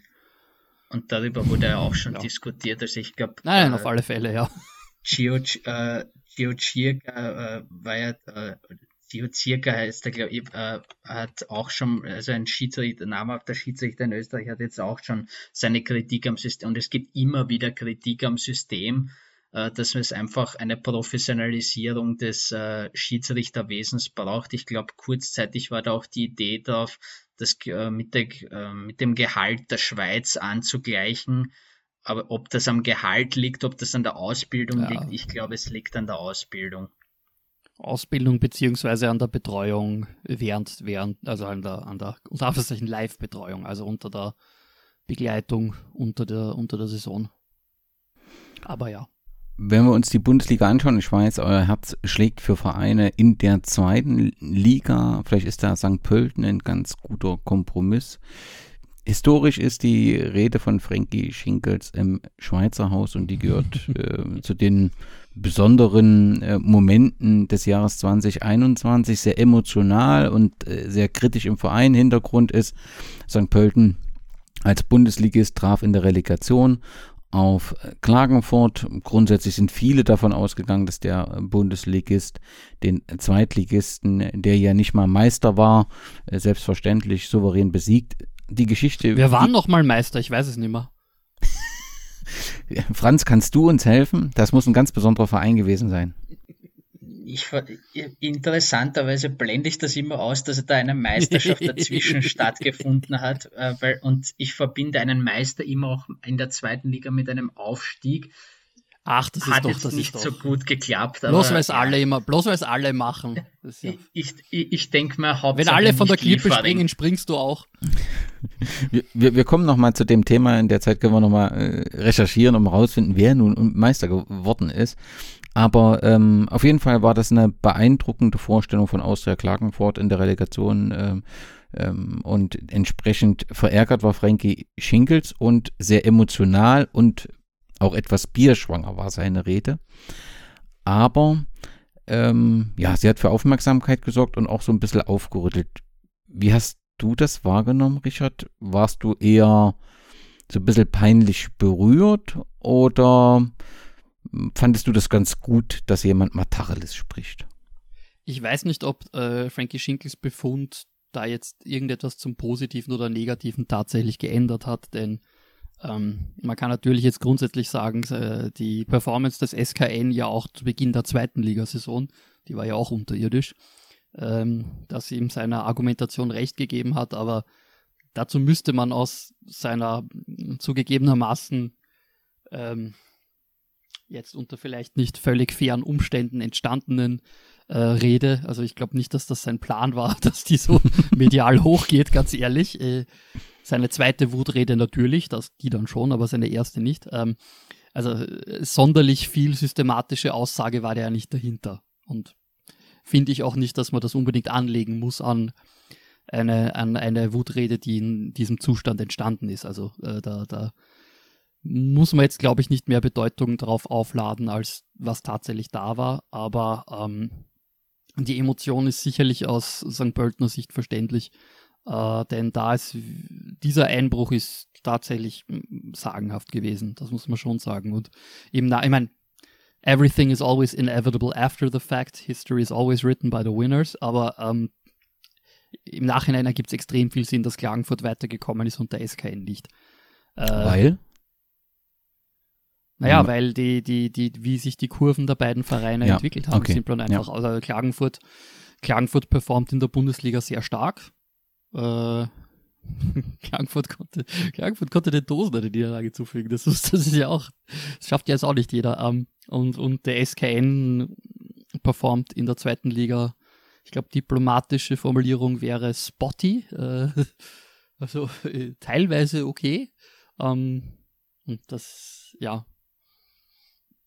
Aber ich weiß nicht, ob man die Person Frankie Schinkels da jetzt unbedingt äh, als Symbolbild dafür herannehmen muss. Äh, zu Frankie Schinkels fällt mir immer nur äh, das, das Historische ein, dass ich nicht glaube, dass sonst in der Geschichte des österreichischen Fußballs jemals ein Sportdirektor eines Vereins in der Kantine von diesem Verein Hausverbot hatte. Und Frankie Schinkels hat das beim Kremser Sportclub geschafft. Insofern, man kann viel über ihn sagen, you can't take that away from him. Naja, aber zur goldenen Luft Luftpumpe reicht es ja dann auch nicht, denn irgendwie hat er ja einen Kern getroffen, oder? Absolut. Und äh, ob, ob die Kritik jetzt sachlich war oder nicht, das lasse ich jetzt mal dahingestellt. Mein St. Pölten hat äh, einen irrsinnigen Absturz in der Bundesliga dann erlebt. Dann ähm, hat er sogar den Trainer dann gewechselt, aber das ist, da war einfach vom Kader her auch, glaube ich, nicht so viel dahinter. Ich würde aber auch, ich würde es im Umkehrschluss aber jetzt nicht an St. Pölten festmachen, sondern Austria Klagenfurt war einfach verdammt stark und dass da viel dahinter ist, äh, weil wir auch einen Medaillen verteilen, die würde ich an dieser Stelle an äh, Peter Backhult, den Trainer von Austria Klagenfurt sogar verteilen, weil der hat, finde ich, das Beste aus dieser Situation gemacht, weil der ist in Österreich ja auch als äh, durch seine Interviews und seinen groben Stil halt dann, sein Trainer war ja auch, sein Trainervorbild oder sein Trainerlehrer war ja sogar Werner Lorand, glaube ich sogar, oder in Deutschland auch ebenfalls durch seinen Interviewstil. Werner Beinhardt hat man ihn, glaube ich, genannt bei 1860. Und ähm, der wurde in Österreich auch schon verschrien als äh, Prolet und Trinker und was weiß ich noch was halt und durch seine Interviews und weil er eine Karriere, glaube ich, ich glaube, der hat schon den gesamten Balkan durchgehabt als Trainer plus äh, ja, ich, die gesamte Balkankarte da durchgehabt und als es, es waren viele skeptisch, vor allem Robert Michau hat ja davor auch bei Klagenfurt einen sehr, sehr guten Job gemacht und als dann Backhult kam, waren da sehr, sehr viele skeptisch, aber mit dem Kader, mit der Mannschaft macht er derzeit einen sehr, sehr guten Job. Also da kann man nur den Hut davor ziehen und ihm vielleicht auch eine Medaille geben. Also definitiv eine, eine, eine schöne Wahl für die Medaille. Also auch, ich finde auch abseits des Platzes, äh, der, der Mann, der Mann macht schon eine gute Arbeit. So wirkt es von außen zumindest. Also ja, das ist, das ist keine schlechte Wahl für die Medaille. Jetzt, jetzt, jetzt, muss, ich, jetzt muss ich schauen, ob ich, ob ich auch was Gutes finde. ansonsten, hätte, ansonsten hätte ich noch, Entschuldigung, weil ich ein Freund von Posthum-Medaillen bin, hätte ich auch noch dem verstorbenen äh, Paul Gludowatz eine gegeben. Äh, weil ja, der hat eine. Eine, eine Medaille fürs Lebenswerk quasi erstens das und zweitens, der hat Österreichs U21-Team damals sehr, sehr aufgebaut und war auch im österreichischen Fußball immer ein sehr, sehr großer Name. Nehme ich auf jeden Fall mit auf. Lass uns ganz kurz bei Klagenfurt bleiben, die ja eine sensationelle ja, Halbserie spielen. Also zumindest mich als Außenstehender hat es dann doch überrascht. Mit Platz 4 hätte ich nicht äh, gerechnet. Ähm, ich war schon im, im Podcast, den ich gemacht habe, rund um Austria sehr überrascht, dass das Engagement der Investoren dort durchweg positiv ähm, bewertet wird. Und man muss ja auch sagen, dass das bis heute ruhig ist. Man hört dort nichts ähm, ähm Kritisches. Das wirkt nach außen natürlich in Zeiten des Erfolges ist das vielleicht dann auch immer etwas einfacher, aber wirkt das sehr schlüssig, äh, was die ganze Kommunikation angeht, was die Arbeit angeht. Und dann gibt es eben dann noch solche Spieler wie, hoffentlich spreche ich es jetzt richtig aus, Togai Basi, die dann wirklich so explodieren. Also Klagenfurt läuft, da läuft im Moment viel richtig, Richard, oder? Zweifelsohne, Zweifelsohne. Ich glaube, dass äh, äh, Austria, die Austria Klagenfurt, dass da auch durchaus ähm, richtig gemacht hat, im Vorfeld auch auf die Fanszene zuzugehen und auch ähm, gleichzeitig ähm, auch den, die Verbindung zu suchen zu, zur alten Austria und mit eben dieser, dieser Kampagne sich auf die Geschichte, die durchaus eigentlich gar nicht so unruhmreiche Geschichte des Klagenfurter Fußballs, ich meine, mit Titel waren es jetzt keine oder zumindest keine namhaften, aber nichtsdestotrotz, das war Klagenfurt durchaus äh, lange Jahre ein wertvoller Teil der, der, des österreichischen Ligensystems. Das, äh, und das, auf das wieder zurückzugreifen und da die, die richtigen Hände in die richtigen Richtungen auszu, ähm, auszubreiten, um, um die richtigen Leute wieder zum Verein zurückzuholen. Das haben die schon sehr richtig gemacht und dadurch ist die Akzeptanz ich meine, das ist natürlich auch ein, ein, ein, ein möglicher Fallstrick. Ich meine, die Akzeptanz gegenüber dem Investor war ja auch bei Wacker Innsbruck am Anfang da. Vielleicht jetzt nicht von der gesamten Fanszene, aber die kritischen Teile haben zumindest, zumindest mal abgewartet.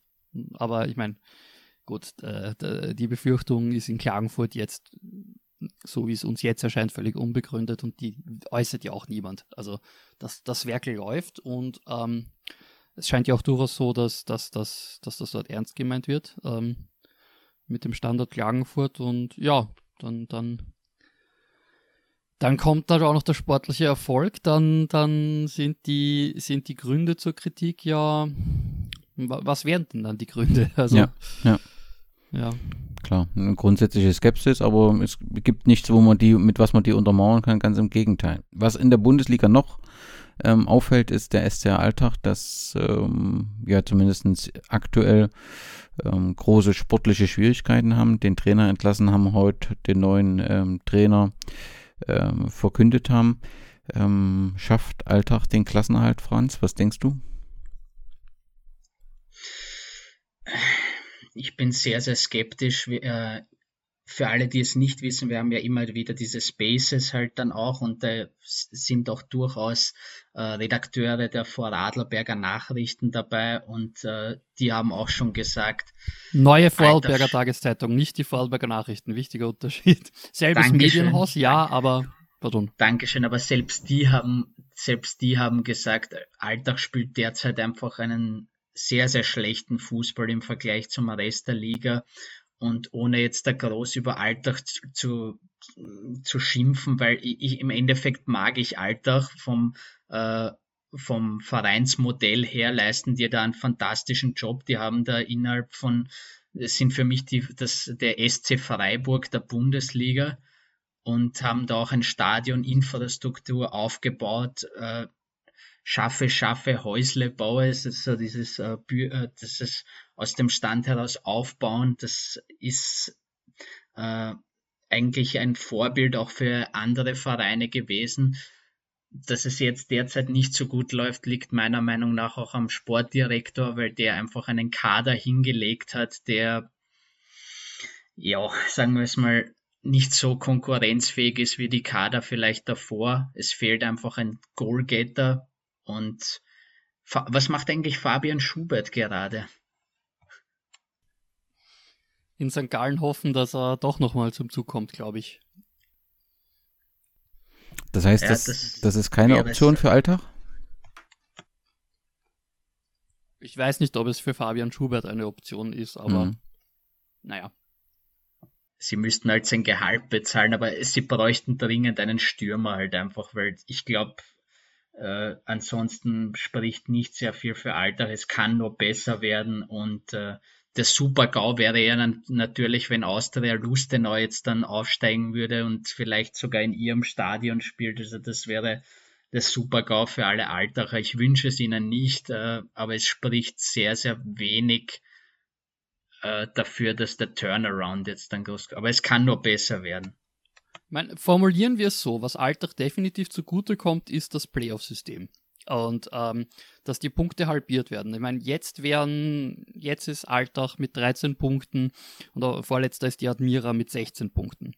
Halbiert, Altach hat 6 Punkte, die Admira hat 8 Punkte. Einzig im direkten Duell Altach ist vor der Admira. Klar, dazu muss sich fußballerisch sicher was verbessern. Ich meine, 10 Tore in 18 Spielen, das ist halt jisch. Das ist halt, das ist halt wirklich jisch, aber wie gesagt, ich meine, das kann schnell gehen mit, mit der, ähm, mit, der, mit, mit dem, mit dem Playoff-System, mit der Halbierung der Punkte im, im, im zweiten Halbjahr. Also ähm, ich, würd, ich, ich, würde Alltag noch nicht abschreiben, auch wenn natürlich die derzeitigen, äh, das derzeitige Bild ein alles andere als Gutes ist. Was natürlich auch, wie du schon angedeutet hast, extrem bitter wäre, weil dann hättest du mit der Austria und mit Alltag bereits zwei Beispiele für einen Verein, der äh, äh, eigentlich massiv nachhaltig in die Infrastruktur investiert und dann auf einmal wirklich vor einem Scherbenhaufen steht. Das ist halt schon zart. Das ist wirklich zart, weil eigentlich würdest du ja rein von der Logik her denken, die Investition in die Steine statt Beine, das geflügelte klassische Wort, eigentlich der sinnvollste und nachhaltigste Weg. Und wenn der sich dann mit zwei durchaus, durchaus prominenten Beispielen so schnell rächt, das ist ein wirklich schieres Signal.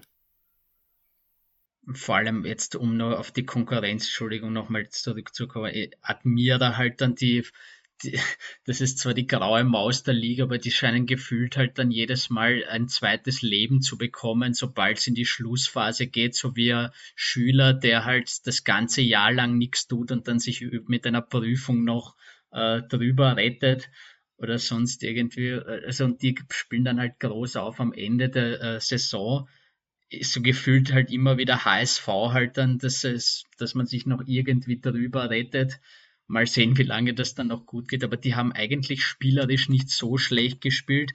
Und Wattens Wattens wäre eigentlich immer mein äh, Favorit für einen Abstieg gewesen, aber die spielen momentan auch sehr, sehr souverän eigentlich. Ja, die haben ja eigentlich auch einen, einen, weil ich das richtig verstanden habe, einen Kader, der ja eigentlich jetzt auch nicht unbedingt um den Abstieg spielen müsste. Insofern, ja. Äh, ja, ich meine, Wattens ist halt, das Problem mit Wattens ist halt, dass das ein, ein, ein Fußballstandort, so, so wie sich Wattens gerade präsentiert als der, der Innsbrucker Vorortverein, der in Innsbruck spielt. Und die Wattener Fans, die die es gibt, fahren nicht nach Innsbruck rein und die Innsbrucker Fußballinteressierten, denen ist Wattens wurscht. Also da, das ist halt schon so etwas, wo man sich dann die Sinnfrage stellen muss. Aber solange sie sich in der Bundesliga halten, wird die, kann die Sinnfrage noch nicht so laut sein. Also ja, und wie gesagt, jetzt haben sie halt eben noch den Vorteil, dass Altach gerade eben sich halt in der Bundesliga nicht als konkurrenzfähig präsentiert hat. Und insofern ist die Frage, ich glaube, in Wattens gar nicht mal so zentral gewesen. Auch wenn Wattens ziemlich lange an der äh, äh die rote Laterne in der Hand gehabt hat, jetzt in der Frühlingsrunde, aber naja. Ja. Wenn wir, wir sind ja auf der Suche nach Helden und äh, Luftpumpen, wenn wir dann die Bundesliga abschließen wollen, müssen wir, wenn wir die Helden betrachten, nach Hartberg schauen und mit ähm, Erich Koher, den sportlichen Leiter des TSV Hartberg, äh, zumindest als Kandidaten versehen. Denn wenn ich mir die Jahrestabelle angucke, ist, steht der TSV Hartberg auf dem fünften Platz und das finde ich schon insgesamt, äh, wenn man das über das Jahr betrachtet, schon sehr bemerkenswert. Seht ihr das auch so oder siehst du das auch so, Franz, oder berücksichtige ich da etwas nicht? Ich bin generell kein großer Fan vom TSV Hartberg. Das hat jetzt mehr historische Gründe zur Rivalität zum ja. GAK. Aber ähm, ähm, ich glaube, dass Hartberg es schon geschafft hat, aus dem, weil äh, Hartberg ist ja der Trainer verloren gegangen mit Markus Schopp, äh, dass die den so gut verkraften, hätte ich mir eigentlich nicht gedacht. Äh, ich hätte mir sie sogar ein bisschen schwächer erwartet, aber die performen halt und äh, die Entwick sind auch gerade dabei, was Nachhaltiges zu entwickeln. Es gibt jetzt derzeit in Österreich eine Diskussion über die Akademien und da ist Hardback auch dabei. Die möchten ihr eigenes Ding machen, möchten ein neues Stadion vielleicht sogar halt dann bauen. Also die sind eigentlich dabei, was Nachhaltiges zu entwickeln. Kannst du uns ganz kurz in die Diskussion rund um die Akademien mitnehmen? Ich kann es versuchen kurz zu erklären. Ähm, äh, grundsätzlich war jetzt über lange Jahre, ähm, für, um eine Akademie zu gründen, musstest du einfach gewisse Voraussetzungen erfüllen und die waren halt so geschrieben, dass die nicht so einfach zu erfüllen sind. Ähm, jetzt hat sie letzte Saison Austria Klagenfurt geschafft und damit hattest du jetzt auf einmal, also die Bundesliga musste auch die, die Klagenfurter Akademie anerkennen dementsprechend. Und jetzt hattest du im kleinen Kärntner Fußballmarkt mit Wolfsberg und Klagenfurt auf einmal zwei Akademien, die noch dazu die am selben Standort sind, direkt, ja. genau, die am selben Standort sind in der Wörthers, äh, beim, beim Wörthersee-Stadion und ähm, dass es daneben auch noch einige andere Vereine gab, die schon länger ähm, mit dem Gedanken gespielt haben, eventuell auch um Akademiestatus anzuschauen, äh, war anscheinend ein offenes Geheimnis. Mir war das gar nicht so bewusst im Nachhinein, wie es dann auf einmal geheißen hat, ja, Kapfenberg, Horn, die Vienna wollen auch alle Akademiestatus erringen und dann erst so, ah ja stimmt, denen fehlt ja wirklich nicht viel dazu.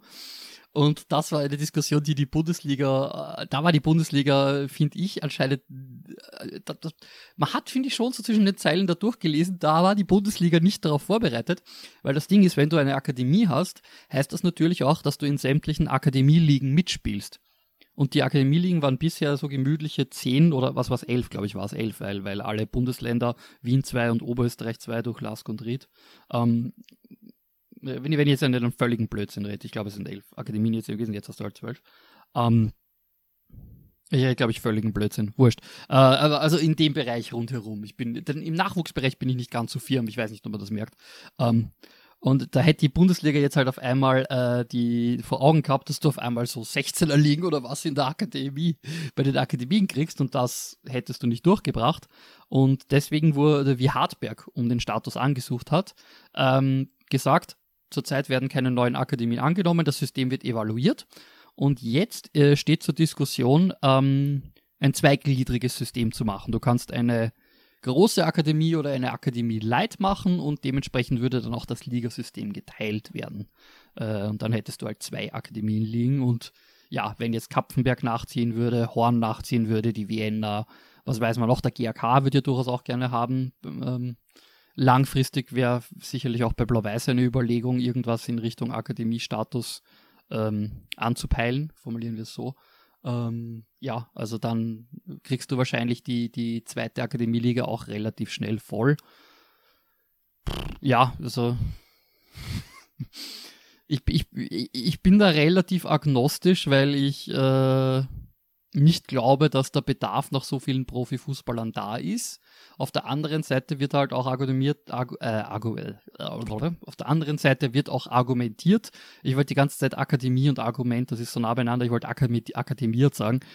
Auf der einen Seite wird akademiert, das ist ein Argument, ja, nein, also, dass die Akademien ja auch eine schulische Ausbildung bieten und wenn du es nicht als Profifußballer hast, hast du ja deine Berufsausbildung durch die Akademie trotzdem erlangt äh, und die fußballerische Ausbildung, die hilft dann natürlich auch den Regionalligavereinen, den Zweitligavereinen, die keine Akademien haben, weil sie dann besser ausgebildete Spieler kriegen. Das ist für mich dann auch immer so ein Scheinargument, so, ja, okay, toll, dann hast du halt einen Akademiespieler, der sein ganzes Leben nur ein System gespürt hat, was in der Akademie durch, durch durchgepeitscht wird und ob der dann das System, was der andere Verein hat, auch spielt, das ist dann wieder eine andere Frage. Aber gut, mit solchen Sachen brauchst du Leuten, die sagen, nein, wir brauchen eine bessere Fußballerausbildung dann brauchst du mit solchen Argumenten ja gar nicht kommen. Dann wirst du sagen, ja, du, du bist ja nur grantig, weil alle jetzt Red Bull Fußball spielen und du Red Bull, was ist, ah, ist mir doch so scheißegal. Es ist, es ist grauslich, dass alle denselben Fußball spielen. Mir doch wurscht, wer den begründet hat. Egal, wurscht. Das, das, ist, das geht jetzt zugegebenermaßen vom Akademie-Thema ein bisschen weiter weg. Aber, also, mein Punkt ist, äh, ja, da Es sind übrigens 13 Akademien. Vielen Dank an Harald Brandl von laola1.at. Ah, wunderbar. 13, okay, gut. ja, da, da, da ist Kompetenz. Gewesen. Da ist Kompetenz. Ja. ja. Ähm, sind dann noch die neuen Landesverbände, also minus Wien natürlich wegen Rapid Red Bull Akademie, WRC, ja. Austria, Tirol, Rapid, äh, Admira, Steiermark mit Sturm Graz. Äh, Stimmt, natürlich Niederösterreich hat zwei. Niederösterreich hat zwei. Da Burgenland, Juniors, also Lask und äh, Austria klagen vor dem. Ja, nein, ich habe die, die, die zwei Niederösterreich-Akademien, da ist mir. Natürlich, ja klar. St. Pölten und, und Admira, ja. Übrigens St. Pölten nicht mit dem SKN verbunden, das ist auch noch so ein Point of Contention, wenn wir vorher schon beim SKN waren. Trotzdem haben wir die Bundesliga, glaube ich, kriegen wir noch nicht ganz zu, ohne nicht über Austria Wien ähm, gesprochen haben.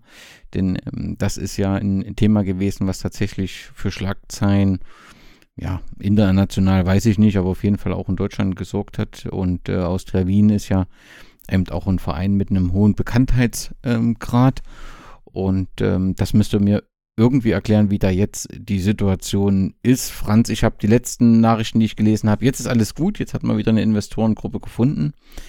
Das passt für mich noch nicht so richtig zusammen, wenn ich die Zahlen ursprünglich gelesen habe, wie groß ähm, das Defizit war. Wie ist denn nun die Situation bei der Austria in Wien?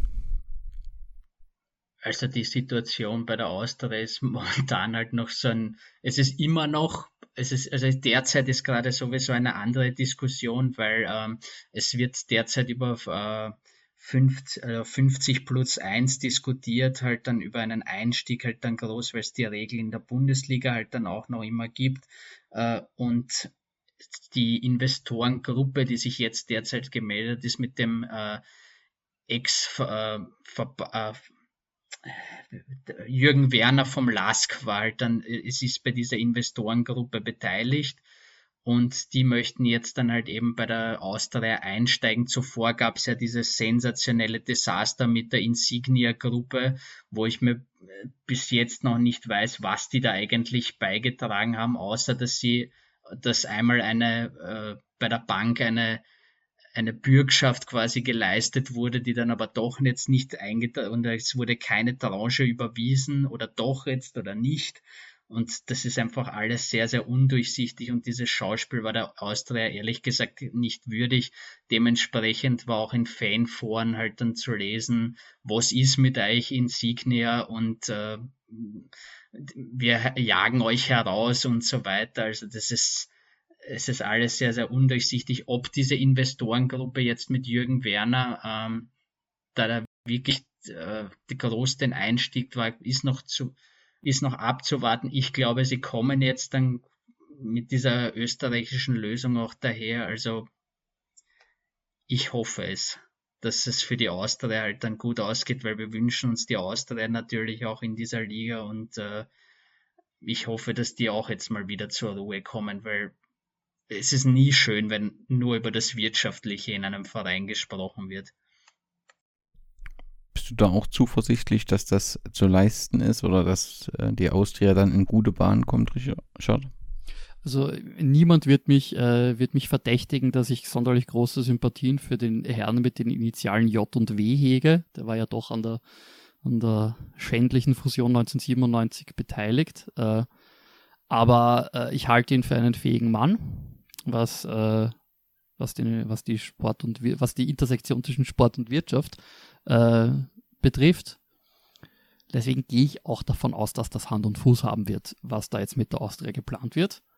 Ähm, ja, also meine Sympathien zur Austria sind enden wollend, aber das ist halt schon ein Verein, der grundsätzlich in die Bundesliga gehört. Da brauchen wir uns, glaube ich, nichts vormachen. Und wie gesagt, das wäre halt durchaus ein fatales Signal, weil an sich ist, was die Austria ins Stadion investiert hat, ja die, die richtige Investition gewesen und das einzig Nachhaltige, zum Schauen, dass du da jetzt wirklich einen, eine, eine gescheite Infrastruktur im Stadion, rund um das Stadion für den Verein aufbaust, um da auch nachhaltig was entwickeln zu können. Und mit Verlaub, ich glaube, die Austria wäre noch um einiges schlechter da, wenn sie jetzt nicht gerade die, die eigenen Talente hätten, die da jetzt äh, wir können beweisen können, weil so, so unendlich schlecht ist das ja jetzt auch nicht, was die Austria gerade auf den Platz bringt. dass, ähm, dass, dass andere absolut, Vereine in absolut, so einer finanziellen Situation wären, wären im freien Fall. Und das ist die Austria sportlich gar nicht.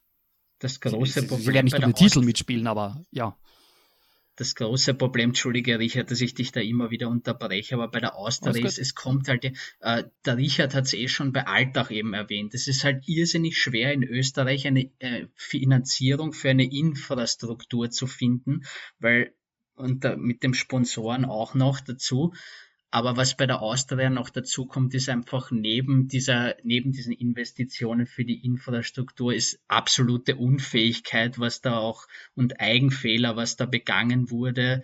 Äh, ich weiß nicht, was Markus Kretschmer da groß halt, äh, großartig da auch nochmal getan hat, aber da gab es zwischendurch äh, Momente mit einem Sponsor aus den Emiraten oder war es äh, aus Katar, mit dem, bei dem dann halt dann äh, sich dann äh, herausgestellt hat, dass man von dem halt dann über den, also über den Tisch gezogen wurde, wo man dann halt aber auch nicht geklagt hat und dass halt dann das Ganze in den Büchern wieder gefehlt hat. Plus noch die Corona-Krise, die der Austria noch den letzten Rest gegeben hat. Also da ist momentan wirklich noch immer Feuer am Dach.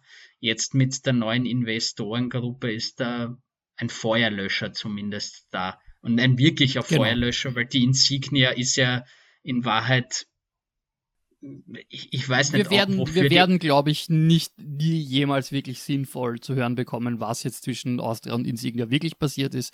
Aber glaub, das Bild, das ich einem, nein, ich meine, das Bild, was ich einem, ja, und das Bild, was ich einem von außen bietet, ist, dass ähm, die Vorstellungen zwischen Insignia und der Austria, was Insignia jetzt wirklich tun soll, äh, sehr unterschiedlich waren.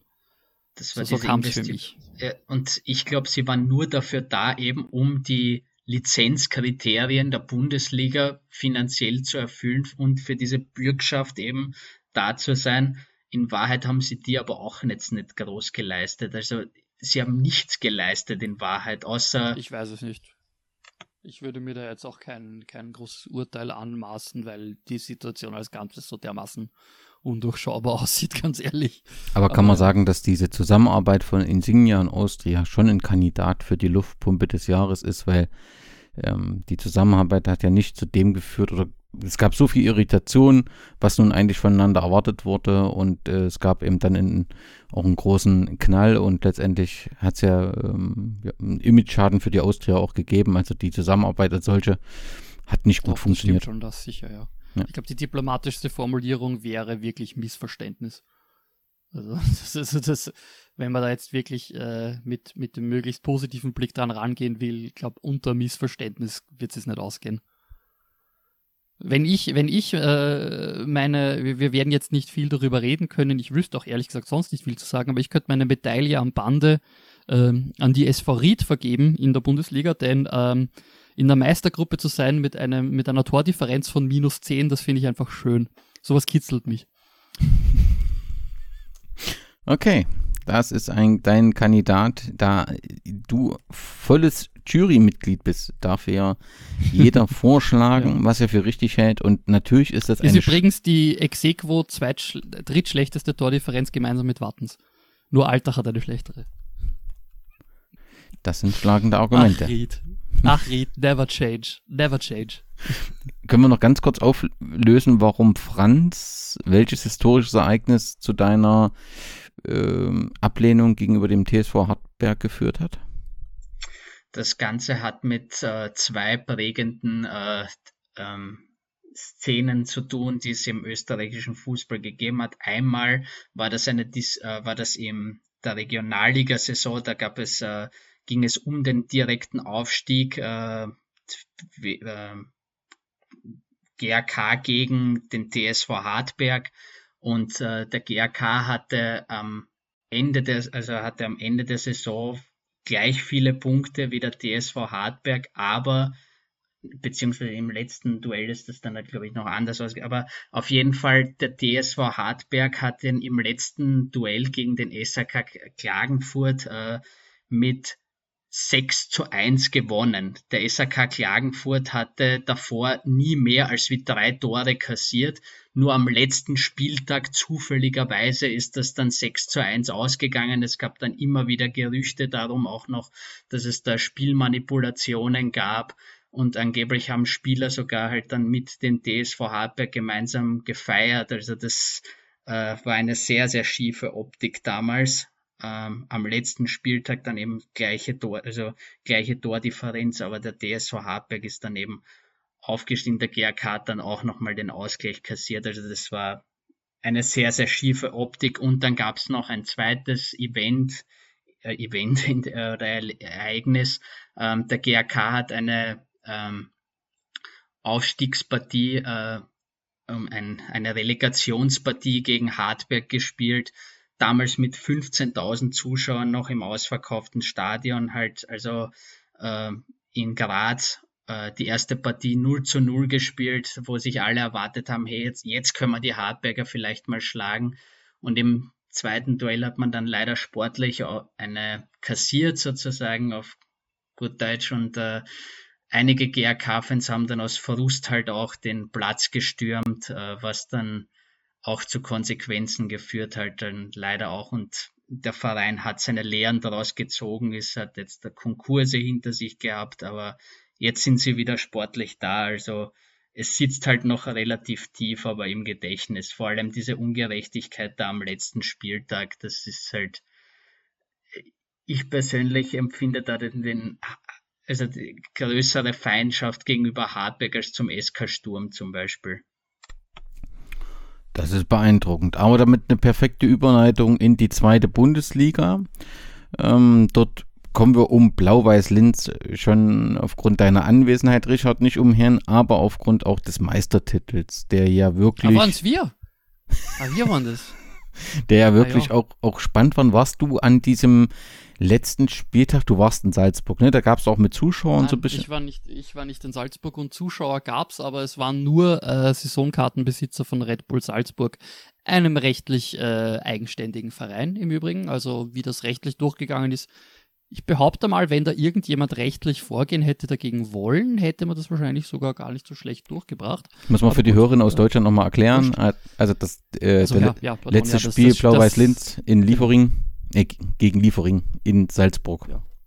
ja, und Liefering ist ja der, der äh, ich meine, die Leute, die jetzt diesen Podcast hören, werden es eh wissen, aber Liefering ist der rechtlich eigenständige äh, das, das rechtlich eigenständige Farmteam von Red Bull Salzburg in der zweiten Liga. Das hat historische Gründe, die jetzt ich meine, wenn wir nicht wollen, dass dieser Podcast acht Stunden dauert, müssen wir, glaube ich, auch ein bisschen weniger von den Abschweifungen.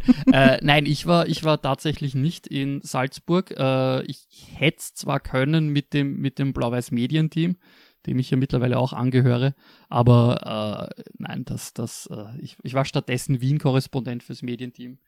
Und ja, ähm, ja, ja nimm uns mit in diesen Tag.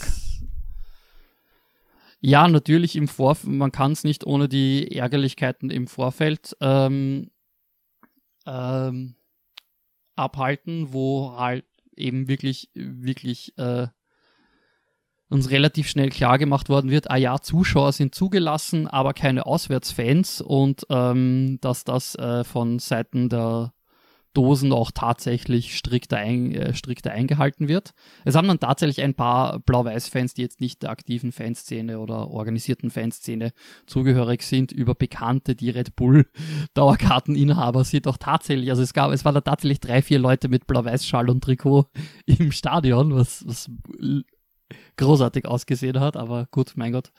Ähm, ja, äh, und äh, die meisten von uns haben halt das Spiel halt zu Hause in, in Privatkontexten verfolgt, weil äh, ein geplantes äh, Public Screening ist aus äh, Covid aus äh, Covid-Maßnahmengründen nicht zustande gekommen, weil das äh, der Plan wäre gewesen, das im, im Donaupark abzuhalten und das wäre vom Aufwand für den Verein nicht zu stemmen gewesen und da muss man dann auch sagen, ja, das war irgendwo auch verständlich. Ähm, ja, es, äh, uns hat ein Unentschieden gereicht für den Meistertitel. Liefering hätte gewinnen müssen und äh, ja, es kam dann, es kam dann letztlich zu einem Unentschieden und mit dem Abpfiff, äh, also es gibt einige Videos davon. Ich weiß nicht, was der Plan ist, dass mit diesen Videos geschieht. Es hat einmal Pläne gegeben, aber ich glaube, die sind, die sind ein bisschen im Sand verlaufen. Äh, es gibt jede Menge Videos von feiernden Blau-Weißen bei ihren Geräten zu Hause, ähm, wie der Verein den zum ersten Mal seit seit Neugründung den Meistertitel in der zweiten Liga holen konnte und äh, ja, nicht mit dem Aufstieg sich belohnen konnte aus den infrastrukturellen Gründen, aber ja, äh, nichtsdestoweniger.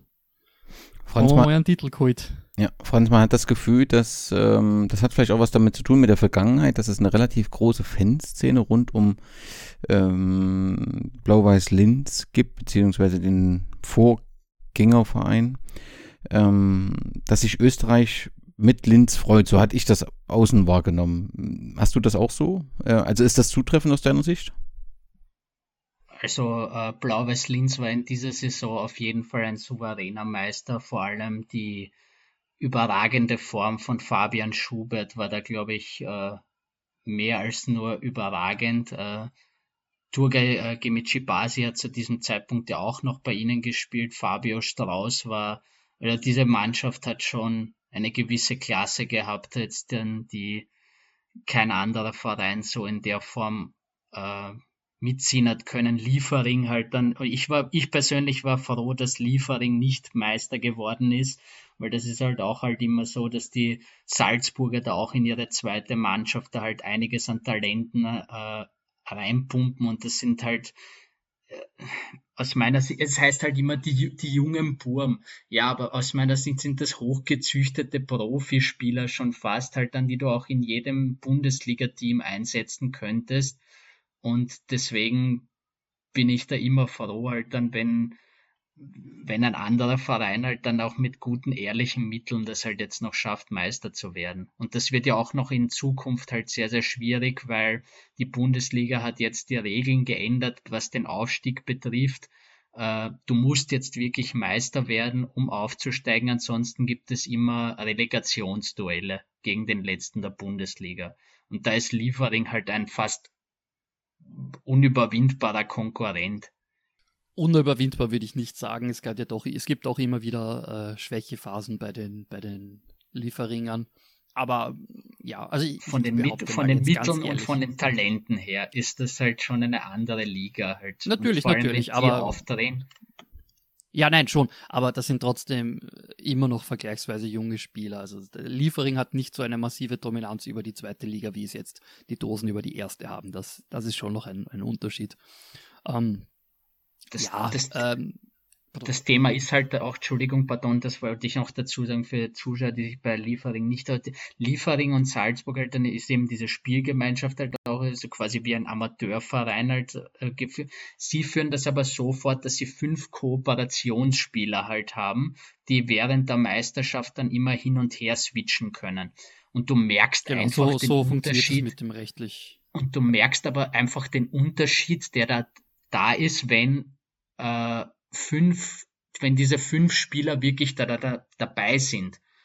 Und da war Karim Adiyemi, war zum Beispiel einmal in einer Saison dabei, da hat es geheißen, er kommt jetzt zur, äh, zur ersten Mannschaft darauf in der Winterpause. Dann ist er gleich beim nächsten Spiel, oder zwei Spiele danach gegen Austria Klagenfurt eingesetzt worden und hat dann gleich mal genetzt. Also das ist, sie können sich in Wahrheit richten, wie sie es brauchen und äh, weil wenn diese Spieler wirklich mitspielen, dann ist das ja gleich einmal ein ganz anderes Team auch. Blau-Weiß Linz hat, Linz hat sie, glaube ich, sogar aber geschlagen in dieser Saison. Also das zeigt nochmal im Hinspiel, also das zeigt nochmal die Souveränität von, wie sie geworden sind. Wenn ich es eine richtige Erinnerung habe, hat die Meisterschaft von Linz auch verhindert, dass wir, glaube ich, äh, Salzburg in allen Klassen als Meister hatten, also auch im Nachwuchs. Genau, in, allen, ja. in allen Männerklassen quasi.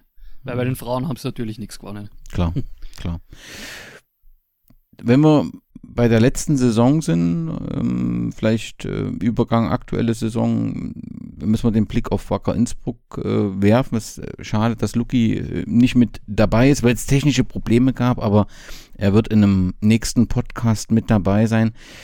Also Wacker Innsbruck ist ja wirklich eine ja, sehr spektakuläre Geschichte, weil medial diese Pressekonferenz in noch 2020, wo der ähm, Sponsor ohne Namen vorgestellt wurde, dann die Recherchen, wer das nun ist, dann äh, kam das nun zunehmend heraus.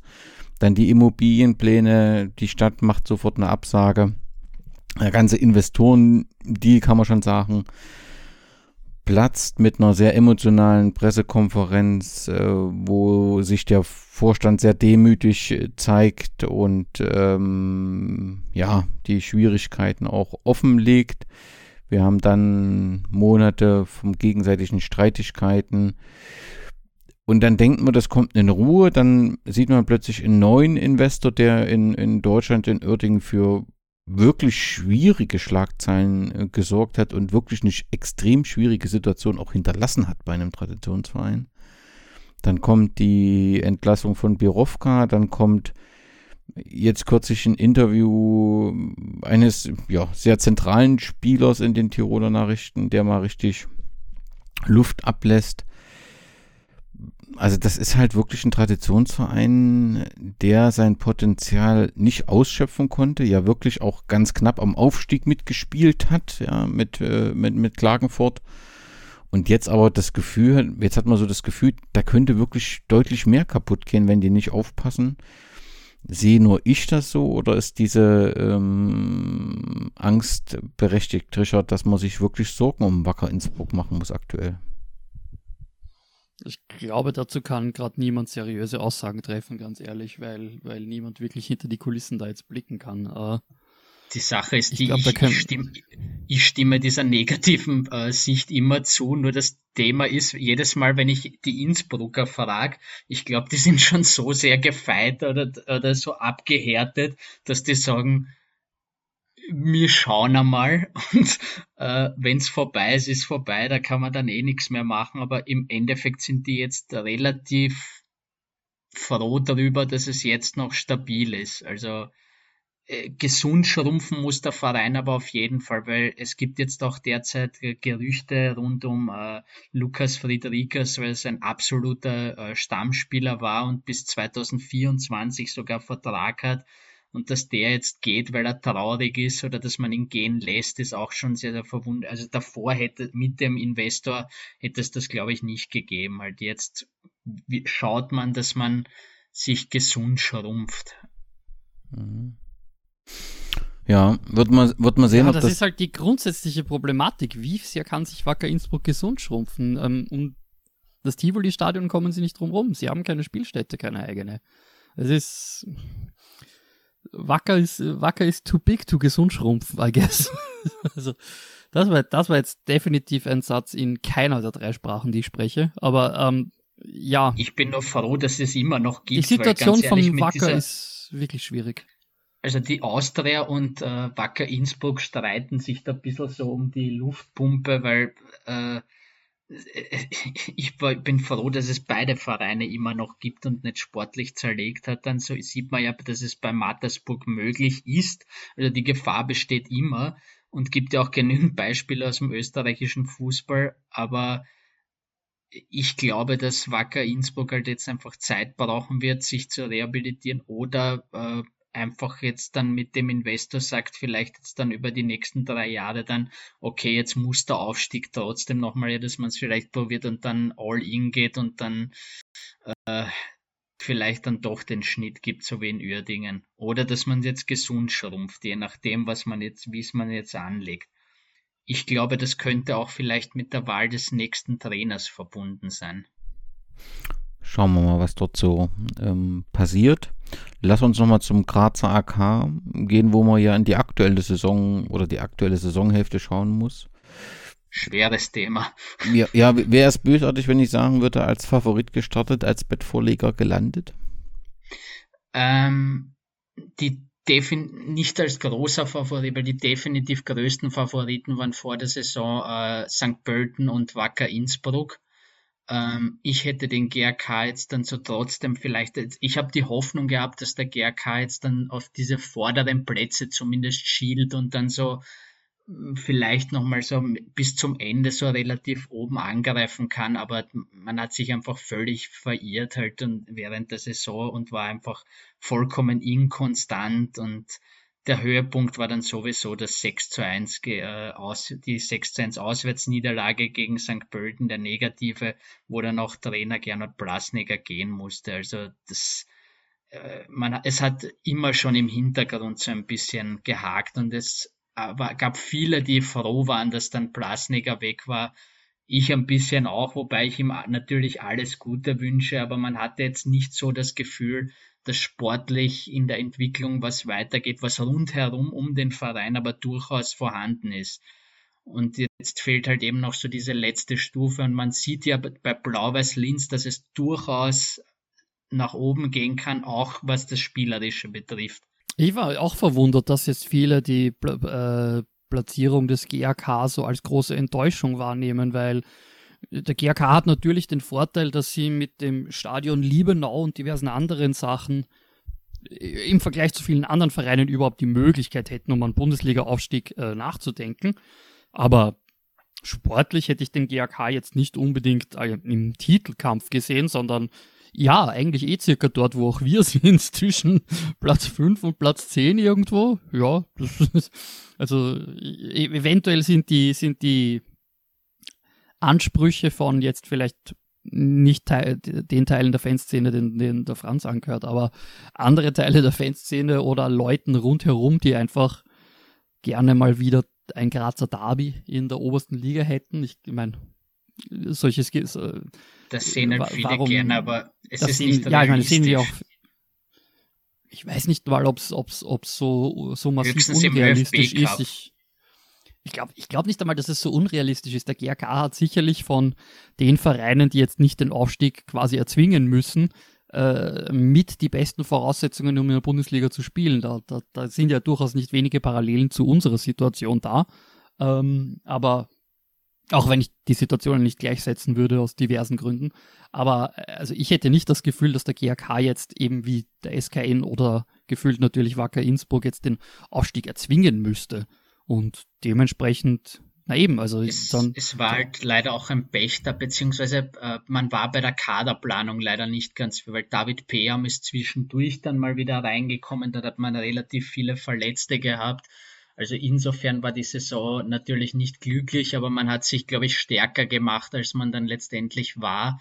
Äh, ich hätte nur gehofft, dass es halt dann weiter für oben und vor allem, dass man spielerisch sich gegen so kleine Mannschaften jetzt dann besser durchsetzt und dann gegen die größeren, weil man hat in Wahrheit äh, gegen die direkten Konkurrenten jetzt bis auf Wacker Innsbruck, die jedes Mal auf die Pappen fliegen, weil sie jedes Mal glauben, Jamnik als Rechtsverteidiger, das funktioniert, funktioniert gegen den GRK nicht und gegen Lafnitz halt äh, setzt sich der GRK auch gerne mal durch, aber gegen Blau-Weiß Linz hat man verloren, gegen Liefering hat man relativ äh, eindeutig verloren, gegen St. Pölten hat man verloren, also diese direkten Konkurrenten und Austria Lustenau hat man auch noch verloren. Und ich glaube auch, niemand hat mit dieser Dominanz von Austria Lustenau jetzt dann groß gerechnet. Glaubst du? Ich glaube, ja. Das, das kam ein bisschen aus dem Nichts. Glaubst du, dass sie das bis zum Saisonende ähm, halten, diese äh, Qualität, oder ähm, kommt dann im Prinzip der Einbruch und Lieferung, Liefering wird Meister? Ich glaube, dass Austria Lustenau, wenn sich beim Kader jetzt nichts mehr groß ändert, äh, definitiv Meister wird. Es gab zwar einmal einen Einbruch, aber die Vorzeichen sind halt ganz, ganz andere dieses Mal und äh, der Trainer, es, der Trainer, Ma, also Mader, von Dornbeck kennt man ja, dass er, dass er ein relativ gutes Team aufbaut und es spricht halt, wenn jetzt außer Haris Tabakovic sollte jetzt gehen, aber es spricht nicht viel dafür, dass es groß was sich an der Dominanz jetzt dann ändern würde. Und ganz ehrlich, wer, wer sonst? Also klar, äh, FAC ja. und Amstetten schauen, schauen sehr solide aus in der letzten Zeit, aber keiner von den beiden, glaube ich, kann jetzt noch einen ernsthaften einen ernsthaften Angriff auf die Bundesliga starten und ähm, ich glaube, ich glaube, ich meine, wer wären die, wer wären die anderen Vereine, die, die ernsthaft um den Aufstieg hinkämpfen würden? Das wären ja eben Wacker, der SKN und mit Abstrichen der GAK auch, wenn du es vielleicht nicht wahrhaben willst. Äh, aber ja, ich, ich, ich, ich sehe gerade nicht, wer Lustenau noch abfangen sollte, der auch tatsächlich aufsteigen könnte. Oh mein Gott, habe ich gerade, habe ich gerade argumentativ vorbereitet, eine potenziell, potenzielles Relegationsspiel Lustenau gegen Altach. Oh mein Gott. Himmel, Herrgott, das wäre fürchterlich. Das wäre der Knaller, oder? Ist das Ja. Also ich habe mitgenommen, wir haben einen Kandidaten für die Heldenmedaille, das ist Fabian Schubert. Ähm, die Luftpumpe des Jahres, also ich bin da ja heute auch kritisiert worden auf Twitter, aber ich bleibe dabei, ist für mich also ein Kandidat zumindest, die Zuschauerakzeptanz beim FC Liefering. Also der Hintergrund, warum ich das so sehe, ist ja immer wieder, dass äh, zwar, ich glaube, Franz hat das von uns auch so gesagt, so Zweitvertretung, aber es ist ja nun rein offiziell keine Zweitvertretung, ja, sondern es ist ja ein eigenständiger Verein, auch wenn es nur ein Farmteam ist. Wir und alle wissen, dass es, wir genau. alle wissen, dass es ja, der zweite es Verein von Salzburg ist. Es ist genauso wie mit den Oberösterreich Juniors, genau, genau. die interessanterweise sogar im ÖFB Cup vertreten hätten sein dürfen. Also das ja. ist, ja. Hätte Liefering auch übrigens. Also das, das, die haben beide äh, Verzichtserklärungen. Ja, deswegen sollte man aufpassen, dass das nicht so ein allgemeinen Sprachgebrauch als zweite Mannschaft, weil das ist es nicht. Ähm, es gibt ja zweite Mannschaften und die sind ja auch begrenzt in der zweiten Liga, so wie ich es verstanden habe. Und äh, ja, ja. Deswegen ist das so ein bisschen schwierig und natürlich ist dann großer Widerspruch aus meiner Sicht zwischen der sportlichen Leistungs- äh, oder der sportlichen Qualität, wo es überhaupt keinen Abstrich geht, macht ja auch Harald Brandl, erwähnt das ja auch immer völlig zutreffend und, und äh, der Resonanz, das muss man schon erwähnen. Und äh, ja, aber wo sollen die Fans herkommen? Verstehe schon, aber es ist natürlich für eine zweite Liga. Da, aber das ist halt, das ist, das ist das Nächste an einer anthropologischen Grundkonstante, die du in allen Sportarten kriegst. Äh, wer Fan eines Vereins ist, hat in den seltensten Fällen die Zeit, sowohl die erste als auch die zweite Mannschaft zu unterstützen. Das ist, das ist schon einmal ein Wahnsinnsaufwand, Leute überhaupt zur Frauensektion zu kriegen oder in andere, zur Sektion in anderen Sportarten. Ja, wo sollen, wo sollen die Fans denn herkommen? Also es hat ja lang genug gedauert, dass die, dass die potenziellen äh, Dosenfans zu den Einserdosen gegangen sind. Das ist jetzt, da, da, da mussten ja erst jetzt 15 Jahre durchgehender sportlicher Erfolg kommen, dass sich da eine wirkliche Fanbasis das, gebildet hat. Das, das muss man ja auch Pro sehen. Das große Problem ist, du hättest ja prinzipiell Mannschaften dabei, wo du einfach viel ähm, ähm, Potenzial hättest wie Wacker Innsbruck, wie den GAK, wie, stell jetzt mal diese Duelle, wenn du jetzt nur diese Namen hörst, das sind ehemalige Bundesligisten, das sind Traditionsvereine, die bilden dann halt auch immer wieder äh, Eckpunkte für Duelle, wo halt mehr Zuschauer kommen können. Und dann hast du das Gegenbeispiel halt dann einfach von Oberösterreich Juniors gegen die Young Violets. Vor, wir reden da jetzt von 100 Zuschauern, 150. Ja. Ich habe schon Zuschauer aus Deutschland spötteln gehört. Das, das sind bei uns in der äh, Unterli Unterliga oder äh, Kreisliga gibt's mehr Zuschauer halt sozusagen und das stimmt auch einfach. Und ich finde, das äh, macht einfach diese Liga leider kaputt. Genau. Auf der genau. anderen Seite hast du dann also ich kann die Diskussion immer führen, der Richard und ich, wir kennen die Zahlen, wir posten die halt äh, relativ oft halt auch rein. Wir wissen, dass die Zahlen zwischen äh, 100 bis äh, 350 war das äh, meiste, glaube ich, bei Liefering. Äh, aber das ist halt. Müsste ich jetzt nachschauen, das weiß ich nicht auswendig. Also die Zahlen lagen in diesem Bereich. Kann sein, dass das regional jetzt dann halt dann vielleicht mal hochging, aber die Zahlen liegen in diesem Bereich halt dann durchschnittsmäßig. Und dann hast du andere Vereine dabei, so wie Austria Lustenau, die glaube ich am 3000er Schnitt gekratzt haben. Äh, du hast den GRK halt dann dabei, du hast Wacker Innsbruck dabei, die halt, und vor allem es gibt so Positivbeispiele auch, wo du halt Duelle um die Meisterschaft dabei hast, so wie Austria Klagenfurt gegen Innsbruck kann ich mich ja, nein, nein Austria Klagenfurt gegen Ried sogar, war das damals noch sogar im äh, Klagenfurter Stadion, äh, um die Meisterschaft oder wo dann wirklich, glaube ich, 4000 bis 5000 Zuschauer dann im Stadion waren. Also das ist diese, diese äh, Dynamik kann das schon, oder diese Eigendynamik kann das schon auch annehmen. Ist natürlich immer noch klein, aber wenn man sich dann Zahlen aus der Bundesliga anschaut, dann ist das schon auch durchaus respektabel. Jetzt nicht bei den größeren Vereinen, sondern bei, bei diesen kleinen, also unteres Playoff, aber da kann man dann trotzdem sehr mithalten. So ist es. Das zur Liga 2 bzw. der zweiten Bundesliga. Wenn wir jetzt einen Blick in die Regionalliga werfen, glaub, Franz, da bist du Experte. Kannst du uns kurz aufklären, wer sich aktuell so ein wenig auf den Weg macht, in den Profifußball aufzusteigen und äh, wer das auch will, also wer äh, überhaupt an diesen Lizenzgesprächen oder wie auch immer teilgenommen hat und äh, demnächst aufsteigen will? So, um das Ganze nochmals kurz zu erklären, es gibt halt drei Regionalligen in Österreich, die, bilden dieses dritte Ligensystem. Da gibt es halt Bundesländer, die halt zusammen sind. Die Regionalliga Ost äh, bilden aus Wien, Niederösterreich und dem Burgenland. Da sind jetzt derzeit gerade zwei Vereine halt dann auf dem Weg äh, oder spielen gerade um den Titel. Das ist einmal aus Niederösterreich der SV Stripfing die einen Investor im Hintergrund haben. Das ist ein Dorfverein halt dann aus, äh, und die möchten halt, äh, die möchten halt dann unbedingt jetzt hoch, haben es auch schon letzte Saison probiert, sind aber an den Lizenzkriterien gescheitert. Diese Saison, glaube ich, könnten sie wenn sie, wenn sie denn wollen, halt wirklich alle erfüllen. Damals sind sie noch an den Nachwuchsteams in der Corona-Krise gescheitert, weil man braucht acht Nachwuchsteams. Sie hatten äh, sechs. Äh, sind sie daran gescheitert. Der zweite Verein ist die First Vienna, der absolute Traditionsverein, den ich mir persönlich auch wünsche, aufgrund der Zuschaueranzahl, ähm, dass die dann halt auch heraufkommen.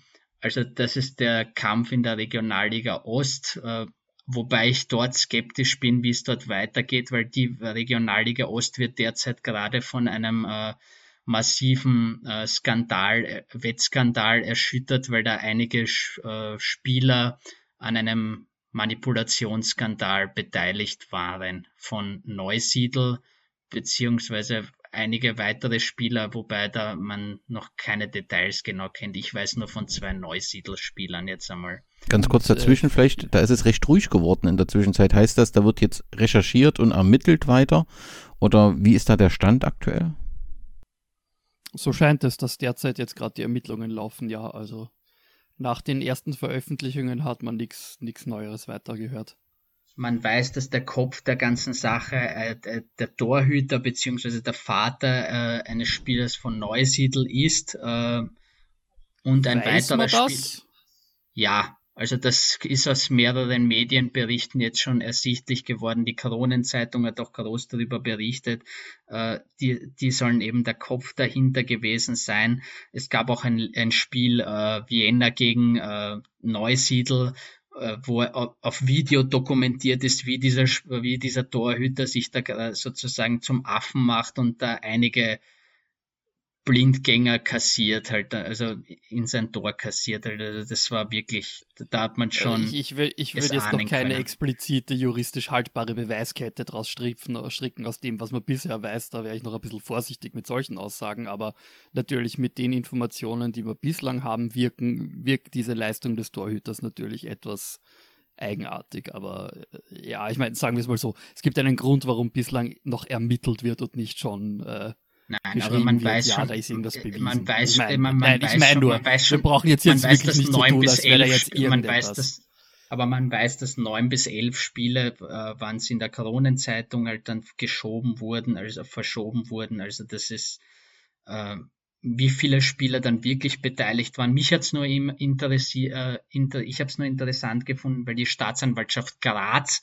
ermittelt, äh, und eigentlich ist die Regionalliga Ost groß betroffen, weil es geht, ging da um ein, eigentlich um ein ÖFB, man ist darauf aufmerksam ge, äh, geworden im Zuge eines ÖFB-Cup-Spiels. Das ist das Einzige, was mich an dem Ganzen so richtig stutzig gemacht und lustigerweise, hat. Lustigerweise, das ist hier mittlerweile, das ist ja mittlerweile auch äh, berichtet worden, ein ÖFB-Cup-Spiel, wo kein Ostligist beteiligt war. Tatsächlich. Also ja, keine Ahnung. Da, das, dementsprechend, das neu, dementsprechend, also. tatsächlich, ja, das, ich kann dir den Artikel nachher schicken, was du willst. Äh, Nein, es ist, es ist, äh, dementsprechend ist jetzt auch natürlich die Frage, ob das jetzt wirklich nur die Regionalliga Ost betrifft und ob da jetzt nicht einfach nur quasi die Fäden jetzt äh, unter Anführungszeichen zufällig eben bei einem Regionalliga Ostverein zusammengelaufen sind. Äh, ja, aber klar, jetzt die, die, die Ostliga hat halt jetzt durch, dadurch, dass da das eben Grund geworden ist, jetzt natürlich ein Imageproblem. Das kann man nicht leugnen. Also abschließend die Ostliga, zwei Vereine, eben Stripfing und die Vienna, äh, um, den, um eine Lizenz ansuchen, ob äh, hat probiert, also war bei, dem, bei diesem Workshop, bei diesem verpflichtenden Workshop dabei waren auch noch äh, Neusiedl, haben wir jetzt gerade besprochen, ist gerade derzeit ein schweres Thema. Äh, auch infrastrukturell wäre da das Thema. Dann hätte man noch die Wiener Victoria dabei, also die müssten allerdings in die Südstadt ausweichen, auch keine Ahnung, inwie, auch infrastrukturelles Problem. Äh, und der Wiener Sportclub äh, war jetzt, glaube ich, auch drinnen, wobei da ist auch die, da kann der Richard, glaube ich, mehr dann zur Infrastruktur sagen, aber da ist auch eben die Frage, inwiefern der Sportclub das, glaube ich, ernst gemeint hat. Na, der Wiener Sportclub war wie letzte Saison auch einfach dabei zum Schauen, wie viel fehlt uns noch und ja, mit den, nachdem der Bau bei der Umbau des Sportclubplatzes immer noch stillsteht, ist Sommer da ja 2022 habe ich jetzt mal als Update gehört. Soll es wieder weitergehen, ja.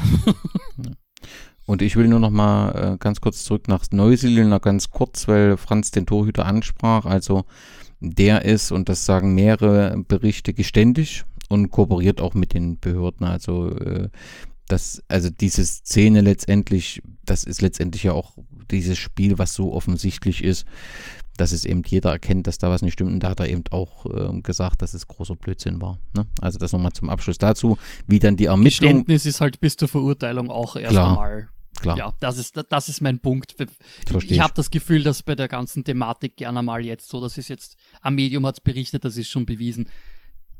Deswegen wird ermittelt. Also, ja. Ja, ja. Und hoffen wir, also die, die schlimme Vermutung wäre ja, dass da noch das viel größer ist, als man das so vermut, also als man das im Moment sieht. Und das, was du vom Pokal ähm, sagst, hatte ich auch noch nicht mitbekommen. Das klingt ja so. Ähm, schauen wir einfach, was die Ermittlungen ergeben. Gut ist es ja, dass es ähm, entdeckt, aufgedeckt wurde. Nun müssen die richtigen Schritte erfolgen, weil natürlich sonst in Sport eben auch ein Misskredit gezogen werden kann. Franz, aber wir haben dich unterbrochen bei deinem, bei deinem Berichten über die Aufstiegskandidaten fürs, für die nächste Saison.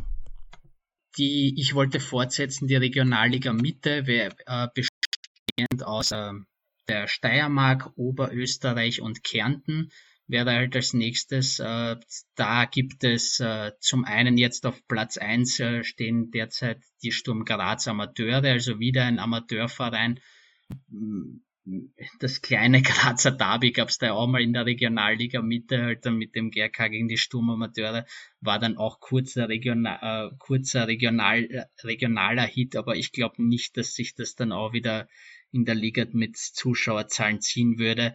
Dementsprechend hoffe ich, dass der zweite Kandidat darauf wäre, die derzeit auf Platz drei liegende Hertha Wels, äh, die sich auch schon letzte Saison darum bemüht hat, aber ähm, ich glaube, ich glaube, da haben sie es auch schon, weil die Liga abgebrochen wurde, hat sie es damals eben nicht geschafft. Die haben alle Kriterien oder hätten alle Kriterien erfüllt. Also die beiden äh, duellieren ich glaub, sich da, da um nicht den einmal Aufstieg. Wirklich ich glaube, das ist nicht einmal zur Überprüfung der Kriterien gekommen, eben weil der Abbruch des Spielbetriebs schon ich glaub, sie, war. Nein, ich glaube, sie haben sogar ich die Lizenz aber nicht, dass bekommen. Ich glaube, sie, sie, haben die Lizenz nicht die Lizenz bekommen explizit, weil nein, sie haben die Lizenz nicht bekommen explizit, weil halt eben die, die sportliche Voraussetzung dass die Liga zu fertig gespielt worden ist eben. Achso, ja, da, da, das, ja. das ich meine, ich, ich, ich glaube auch nicht, dass es, ich glaube nicht, dass es an was anderem, ich glaube nicht, dass es an was anderem gescheitert wäre, da stimme ich dir schon zu, aber ja. Also, also derzeit Sturm Graz äh, mit 32 Punkten und die Hertha Wels auf Platz 3 mit 31 und dazwischen Deutsch-Landsberg könnte ein Spielverderber werden, aber die äh, haben 32 Punkte, sind dazwischen halt auch. Also es, das wird noch richtig spannend dahingehend. Und dann hätten wir noch die Regionalliga West, äh, beziehungsweise da wird es jetzt ein bisschen kompliziert, weil die bildet sich aus, äh, dem Bund, äh, aus äh, den Bundesländern Salzburg, äh, Tirol und Vorarlberg und da steigen jeweils die besten zwei Vereine halt sozusagen in diese Regionalliga, also die, die spielen zuerst regional in ihren Bundesländern ihre Saison fertig und die besten zwei Vereine kommen dann halt eben in dieser Regionalliga West und dort der beste Verein kriegt dann halt dann diesen Platz, diesen Aufstiegsplatz und da ist also vom Bundesland Salzburg ist da kein aufstiegsberechtigter Verein dabei. Äh, DSV St. Johann, äh, also McDonalds DSV St. Johann ist ja mit dem Sponsor, äh, ist äh, auf Platz 1 gewesen und auf Platz 2, das wird sehr, sehr viele Traditionalisten freuen, Austria Salzburg, die neue Austria Salzburg, äh, auf Platz zwei, die halt eben auch reingekommen sind. Aus, äh, dann eben Tirol äh, bei der Regionalliga waren es, glaube ich, äh, da ist, die ist noch nicht fertig gespielt, die Tiroler Ist noch nicht Staffel, fertig deswegen- gespielt, genau. Ja. Wobei da ist, da, äh, da ist eigentlich nur, nur mal, ähm, Wörgl, glaube ich, war da im, äh, war da, also war bei diesem Workshop dabei, die wären halt noch aufstiegsberechtigt. Da ist eben momentan gerade Schwarz auf Platz 1 mit 38 Punkten, Kitzbühel mit 34 Punkten und Wörgl halt eben auch mit 34 Punkten auf Platz 3, Telfs mit vi- äh, 33 Punkten auf Platz 4. Also da geht's ganz, ganz eng zu. Sie, äh, Wörgl müsste halt unter die ersten zwei kommen, aber ob Wörgl wirklich rauf will, keine Ahnung. Also Ich glaube schon, dass die rauf wollen. Äh, sie waren ja auch, das ist noch nicht unendlich lang her, dass sie in der zweiten Liga waren. Ein bisschen was würden sie wahrscheinlich schon noch tun müssen am Stadion, aber Eben, das in Österreich, das Ja. muss man dazu erklären, ist halt jedes Mal die Frage bei jedem Verein nach der Infrastruktur, halt dann auch bei diesen Regionalligen.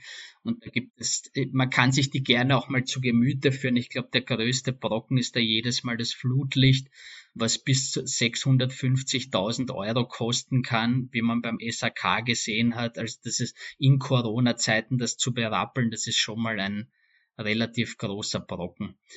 Und ums abzuschließen mit der äh, Elite-Liga Vorarlberg, äh, der VfB Hohenems und Admira Dornbirn wären noch dabei, wobei der da VfB ist halt auch die Hohenems Liga noch nicht ganz fertig. Ich glaube, da, da könnte rein Genau. theoretisch sich sogar noch ausgehen, dass Wolfurt sich an Admira Dornbirn vorbeischiebt, aber äh, Hohenems ist der Verein, ja. der aufsteigt. Ja. Genau, also VfB Hohenems, die möchten rauf, da ist irgendwas mit der Lichtanlage noch nicht, wobei in, in Vorarlberg sind relativ viele Bundesliga-Vereine rundherum, wie man schon gesehen hat, infrastrukturell mäßig.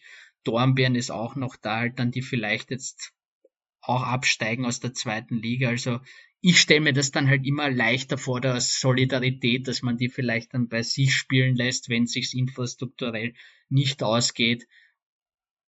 Aber ich weiß nicht, ob sich's bei Hohenems ausgeht jetzt wirklich oder nicht. Aber ich glaube schon, dass die wirklich herauf wollen würden, wenn sie es denn schaffen, sportlich.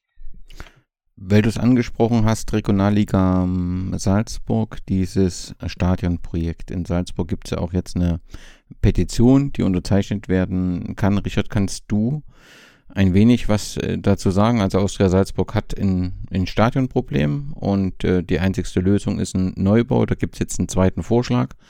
Da ähm, ist, glaube ich, auf dem Messegelände ein Stadion und entsprechende Wohneinheiten und das ist, glaube ich, der Hauptsponsor von Austria Salzburg, richtig? Genau. Ähm, Austria Salzburg ist derzeit auf der äh, Sportanlage in Max Klan und die große Tribüne, und der Verein braucht eine große Tribüne mit seinem Zuschaueranhang, ähm, die ist auf dem Gelände einer lokalen Salzburger Brauerei, die das bislang quasi geduldet hat. Also die, die, die, ich glaube sogar, ich glaube, es ist auch vertraglich geregelt gewesen, aber so quasi eine zeitlich begrenzte Nutzungsdauer, die läuft jetzt dann bald einmal aus. Auf dem Gelände sollen Wohnungen entstehen. Dadurch hat äh, die Salzburger Austria jetzt doch ein bisschen Zugzwang, sich um ein Stadionprojekt zu kümmern. Und ähm, die Stadt Salzburg ist nicht daran interessiert, dass äh, die Salzburger Austria, äh, die, der Salzburger Austria da infrastrukturell unter die Arme zu greifen. Da gibt es jetzt Argumente für oder wider, das will ich jetzt gar nicht mal so bewerten. Und ähm, der Hauptsponsor der Salzburger Austria, auch der derzeitige Namenssponsor des jetzigen äh, Sportplatzes, ist unter anderem eben auch in der Immobilienentwicklung tätig und äh, die haben, da war anscheinend schon länger geplant, äh, da ein, äh, diverse Ideen anzubieten für ein Stadionprojekt und jetzt sind sie damit auch an die Öffentlichkeit gegangen. Der Plan ist auf einem Teil, wenn ich das jetzt nicht äh, völlig ver vermassel gerade, auf einem Teil des Parkplatzes des Messegeländes äh, eben einen großen Gebäudekomplex mit Wohnungen etc. zu errichten, in dem dann auch ein Stadion für die Salzburger Austria und für den äh, lokalen Footballverein, die Salzburg Ducks, die letzten paar Jahre einen ziemlich kometenhaften Aufstieg äh, hinter sich haben und auch durchaus äh, finanzkräftige Leute dahinter. Ähm, also für die eben ein Stadion dahin zu bauen, was auch so ein Coup ist, den, ähm, den die Projektentwickler in der Hand haben. Auf dem Teil wären jetzt noch die Reste einer ehemaligen Mülldeponie. Die Stadt müsste sich um diese Reste so oder so um die Entsorgung kümmern und die Immobilienentwicklungsgruppe, die würde halt sagen, darum kümmern wir uns dann. Wir entsorgen diese Mülldeponie-Reste Dafür können wir dann dort drauf bauen. Und was auch so ein Coup dahinter ist, äh, dass ein nicht geringer Teil der Wohnungen, die in diesem Projekt entstehen würden, eben sozial, dem sozialen Wohnbau zugutekommen sollen.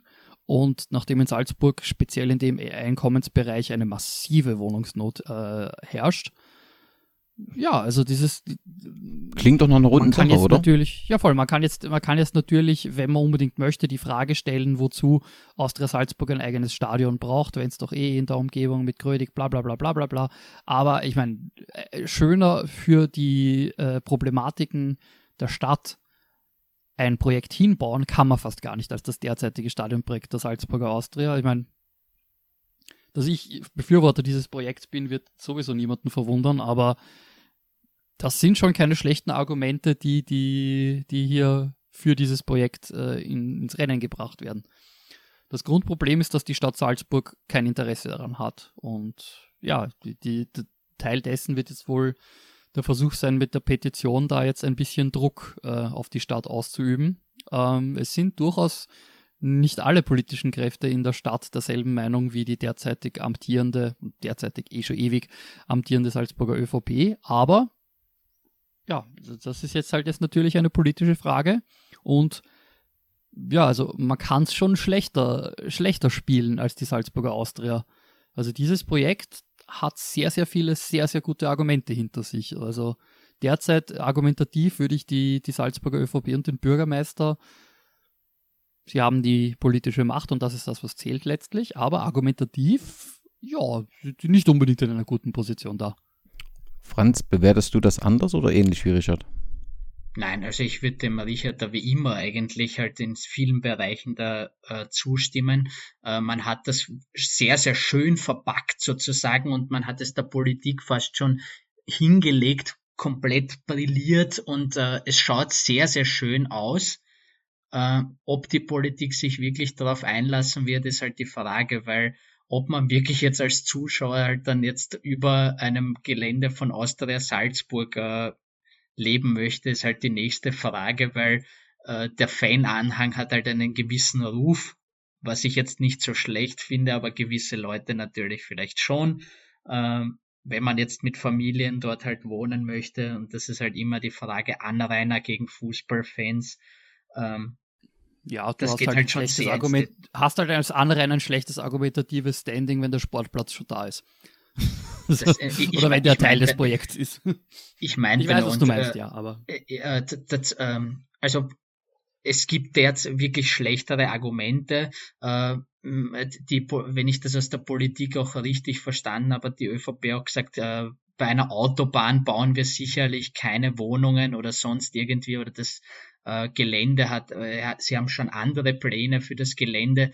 Allerdings hat man ihnen jetzt wirklich schon so diesen Plan detailliert vorgelegt, äh, dass sie fast eigentlich gar keine andere Wahl haben sozusagen. Aber natürlich, sie können immer sagen Nein. Das ist halt immer. Ja, ich wollte gerade sagen, die politische Macht haben, sie brauchen keine Argumente, eh, um das nein, abzulehnen. Ich, ja. ich, ich finde, das Argument mit, das ist tatsächlich das eine große Argument, das die Salzburger ÖVP, äh, die Stadt Salzburger ÖVP bringt, Wohnungen neben der Autobahn zu bauen. Das ist ein absoluter Blödsinn. Da würde ich dann sagen so, ja, fahrt mal nach Wien mit der A23 beim Verteilerkreis und schaut euch da an, wo da so ein, ein gesamter neuer Stadtteil hingebaut worden ist, auf die Autobahn drauf, fragt die Leute dort, ob das so schlimm ist. Ich Nein, weiß es ja, nicht. Auch für, auch, für, auch für generell für Salzburg, dass da ein Profi-Stadion dann halt steht, weil man hat sonst nur in, in Grödig halt, ja, das äh, Thema ist eh schon bekannt, halt sonst wie das Stadion. Dann hat man Red Bull Salzburg halt noch als den großen Dominator und sonst Pinzgau Saalfelden ist dann jetzt, glaube ich, auch noch mit diesem amerikanischen ja, es, die, die, die, die Salzburger Austria so weit wegzuschicken, dass überhaupt überhaupt keinen Sinn ergibt. Nein, nein. Ich meine, die, die Argumentation, die Argumentation der Stadt ist schon letztlich, wir haben doch eh das Red Bull Stadion. Also, ja genau, Red Bull wird die Salzburger Austria reinlassen, ganz sicher. Erstens das mit der Miete aus der Salzburg hat auch einen gewissen Ruf halt dann und ja. Äh, Die würden auch sicher halt, nicht wollen, simpel und einfach. Das, das auch. äh, aber äh, das Einzige, und da bin ich ein bisschen skeptisch geworden, was ich gelesen habe, ist der Plan B des Investors wäre ein Stadion in Freilassing.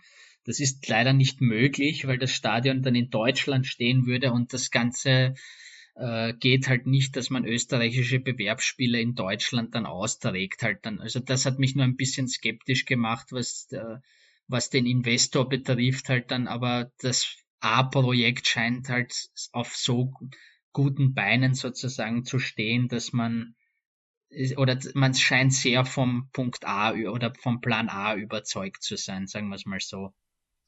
Also ich sage auch nicht, dass deine Kritik an, an dem Plan B falsch wäre. Ich sage nur, es ist lustig, wenn man sich dabei ansieht, dass es nicht weit außerhalb von, äh, von Salzburg den SSV Großgemein gibt, deren Sportplatz auf der anderen Seite der österreichisch-deutschen Grenze in Bayerisch Gemein ist und die spielen ganz normal im Salzburger Ligaverband, aber das nur so nebenbei.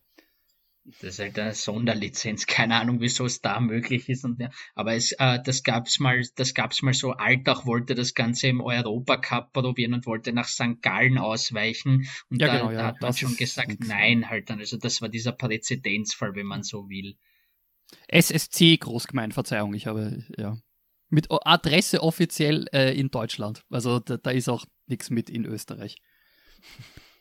Also auf jeden Fall Aber ein Kandidat für den Ground des Jahres, auch wenn er noch nicht fertig ist, das Stadionprojekt in, in, in Salzburg. Wir kommen auch gleich auf dieses Thema. Ich würde einen sportlichen Aspekt noch machen wollen. Ich würde noch ganz kurz, Entschuldige, ich würde ja. noch ganz kurz den Ground des Jahres eigentlich entweder nach äh, Lustenau halt so. Lustenau werfen oder, nein, ich mach's ganz kurz, oder eigentlich wollte ich den Richard fragen, ob er nicht den Donaupark nominieren wollen würde, weil Linz ist jetzt gerade so ein bisschen Ground Zero, was Fußballstadien betrifft, weil äh, sowohl der Lask als auch Blaues Linz bauen dort jetzt ihr neues Stadion, also da ist jetzt gerade derzeit, aber ja, das wollte ich nur so kurz einwerfen, noch vielleicht der Donaupark jetzt damit Baustart. Dann lass uns ganz kurz äh, dort nochmal einen Break machen, bevor wir zur Grund des Jahres kommen wir sofort. Ich würde noch einen sportlichen äh, Aspekt unterhalb der Regionalliga diskutieren wollen, den DSV Leopen. Ähm, ich hatte mit äh, den Verantwortlichen ja einen Podcast gemacht, das klang alles sehr ambitioniert und da gab's, hatte ich immer wieder wahrgenommen, dass es viele Zweifel gibt. Aber ganz offensichtlich passiert dort ja tatsächlich eine ganze Menge. Also man versucht das Stadion zu modernisieren, zieht die Zuschauer, holt irgendwelche A, B, C Promis, keine Ahnung, kann ich alles nicht äh, einschätzen. Aber auf jeden Fall wird dort ordentlich was bewegt und versucht äh, ähm, ja, voranzubringen. Und dann kommen plötzlich tatsächlich auch Spielerverpflichtungen, wo man sagt, hups, wie funktioniert denn ähm, das? Ähm, kann das alles gut gehen in Leoben, Franz? Wie siehst du das? Ich sehe es, äh, ich sehe es ehrlich gesagt skeptisch, wenn nicht äh, der komplette Durchmarsch gelingt. Also ich weiß nicht, ob die Geduld des Investors jetzt so ist auf die langfristig, man, man auf langfristig, dass man jetzt sagt, man steigt jedes Mal Liga um Liga um Liga um Liga auf, dass man irgendwann einmal dann wirklich im Profibereich landet. Ich glaube, das ist auch das Ziel der Investoren ob das Ganze jetzt dann, wenn sie jetzt nicht aufsteigen, und die Gefahr ist natürlich immer vorhanden, ich glaube, dass sie sich jetzt äh, das zum Ziel gesetzt haben, definitiv den Aufstieg. Äh, das sieht man auch am Kader. Jetzt nochmal äh, Hüter verpflichtet, jetzt auch nochmal, also die wollen definitiv rauf und äh, ob das und Ganze Timo jetzt. Bertel. Richtig. Und Timo, ja. und Timo Bertel, also da ist plus äh, äh, plus jetzt dann auch noch der, wie, wie, wie hieß denn nochmal der ehemalige Austria Klagenfurt Torhüter, ähm, der jetzt bei Ihnen spielt? Ja, äh, also alleine der, vor allem der war ja Sp Kandidat für Spieler der Saison halt dann auch nochmal, also das, äh, das, äh, die, dass die den verpflichtet haben schon vor der Saison hat mich jetzt dann schon mal geflasht und ges, äh, gezeigt, dass da der Wille ist, auf jeden Fall aufzusteigen. Ob das Ganze jetzt aber seine, äh, ob die die Geduld dahinter haben, das wage ich zu bezweifeln nur. Also da ist alles oder nichts, glaube ich, drinnen. Richard, wie siehst du äh, Ich werde mich hüten, da jetzt noch, äh, ich meine, jetzt hast du die absolute Start-Euphorie und äh, ich werde mich hüten, das ganz ehrlich zu bewerten, bevor, bevor sich das jetzt wirklich gefestigt hat, weil ich, äh, ich meine, den Durchmarsch, das könnte ja heuer noch, äh, noch schwierig werden, weil derzeit sind sie ja, äh, sind sie ja Zweiter hinter, äh, hinter dem ASK Volzberg, äh, eigentlich auch so einem kleineren regionalen Traditionsverein, den man jetzt aber österreichweit jetzt nicht ganz so kennt.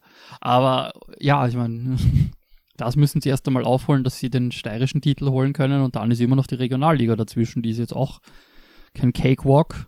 Äh, aber, also ich meine, was sie sich für Voraussetzungen da mal geschaffen haben, sind, das ist, das ist schon mal, äh, das, das hebt sich schon mal deutlich ab von anderen Vereinen in diesen Regionen, die laute Töne spucken. Da ist, da, da, da ist das in Leoben definitiv, äh, wie seriös oder unseriös will ich jetzt gar nicht irgendwie bewerten, aber es wirkt zumindest äh, ein Plan dahinter. Ja. Es wird und spannend sein, das zu verfolgen, wie es weitergeht und uh, letztendlich. Schan Champelko, nur um das nachzutragen, halt. Also der war souveräner Torhüter in Klagenfurt und mich hat's gewundert, dass der das nicht mehr aus dem geworden ist und dass er jetzt in Leoben gelandet ist. Halt finde ich ein bisschen schade für ihn, aber er wird sich auch was dabei gedacht haben. Okay, Ground des Jahres. Ähm, wir hatten es angefangen, also dieses Stadionprojekt in, in Salzburg. Ich habe einen Kandidaten, das Rapiteum. Kein typischer Ground, wie wir viele sich einen Ground vorstellen, aber ich finde es auf jeden Fall ein Ort, der besucht werden muss und ähm, der einzigartig in dieser Art und Weise und im aktuellen Jahr zehnjähriges Jubiläum feiert. Ähm, das äh, Rapiteum gibt es seit 2011. Laurin Rosenberg ist dort seit 2015 äh, Leiter und ich finde diesen, diesen Ansatz, dort nicht nur ja, Pokale vorzustellen, wo man ein Selfie machen kann, sondern auch, auch kritisch mit der Vereinshistorie umzugehen, ähm, für den ja auch Laurin mit seinen Veröffentlichungen steht, den finde ich durchaus bemerkenswert und ähm, ja, etwas Besonderes. Und ähm, das kann man nur, also gar nicht gering, also groß genug schätzen. Und äh, die Arbeit ist äh, ja aller Ehren wert und ich finde das äh, beispielhaft, sowohl für Österreich als auch für Deutschland. Jetzt wäre dem der Moment, wo. Wenig, dem kann man wenig hinzufügen, tatsächlich, ja. Okay. Da bin ich beruhigt, ähm, dass wir da alles das einheitlich sonst müssten, sonst müssten wir eine äh, kritische Diskussion über die Rekordmeister, die, die Rekordmeister-Diskussion könnte ich da höchstens nur noch aufmachen. Aber das, ja, das du, ich, habe erst, fünf, ich hab erst 4500 Schritte heute gemacht. Ich muss die anderen 5500 noch machen und wenn wir so weiterreden, dann, wenn wir die Rekordmeister-Diskussion anmachen, dann schaffe ich die nein, halt nicht mehr. Nein, das, das wäre zu groß und es dreht sich im Endeffekt auch im Kreis, weil wir dann über Legitimitäten von Ligen diskutieren müssten oder sonst wie. Aber ne. einzig allein, dass man die Titel aus Deutschland noch dazu zählt, das ist halt für mich halt immer eine Sache, die halt peinlich ist bei Rapid, aber ja, ähm, das, damit kann man sich natürlich auch schmücken. Du, wenn die Austria einen Titel geholt hätte, würden sie sich damit auch schmücken, wurscht. Uh, Okay, komm, kommen wir äh, zum Grauen ja. des Jahres. Äh, Richard, du bist mit Donaupark angesprochen worden. Du bist ja nun ja, aber auch tatsächlich ständig unterwegs. Gibt es Kandidaten, die du hier auflisten Ja, würdest? ich wollte gerade sagen, ich habe das, ich habe das ein bisschen, ich habe die, ich habe das ein bisschen anders interpretiert, das und ich habe jetzt einfach tatsächlich in meiner Liste von den Grounds, die ich äh, gehoppt ja. habe heuer, einfach nach 2021 durchsucht und geschaut so und äh, ja, also da, dass das jetzt nicht völlig ausufert, habe ich, ich habe mir vier Grounds rausgeschrieben, weil wirklich weniger als das ging fast gar nicht. Mhm. Ähm, der geschichtsträchtigste Ground, äh, die zwei geschichtsträchtigsten Grounds, die äh, ja, ich auch beide sagen würde, wenn man da in der Nähe durchreist, fast Pflicht, wenn da ein Spiel ist, wären einerseits das Bodensee-Stadion in Bregenz und das Stadion an der Holzstraße in Lustenau. Habe ich beides an einem selben langen Wochenende zwischen dem österreichischen Nationalfeiertag und dem äh, Wochenende davor erledigen dürfen. Ähm, das Bodensee-Stadion in Bregenz, auch ein ehemaliger, ehemaliges Bundesliga-Stadion, eigentlich als großes Leichtathletikstadion völlig überdimensioniert für den jetzigen Drittligisten, aber ja, ein, ein absoluter Ort der österreichischen und speziell natürlich der Vorarlberger Fußballgeschichte.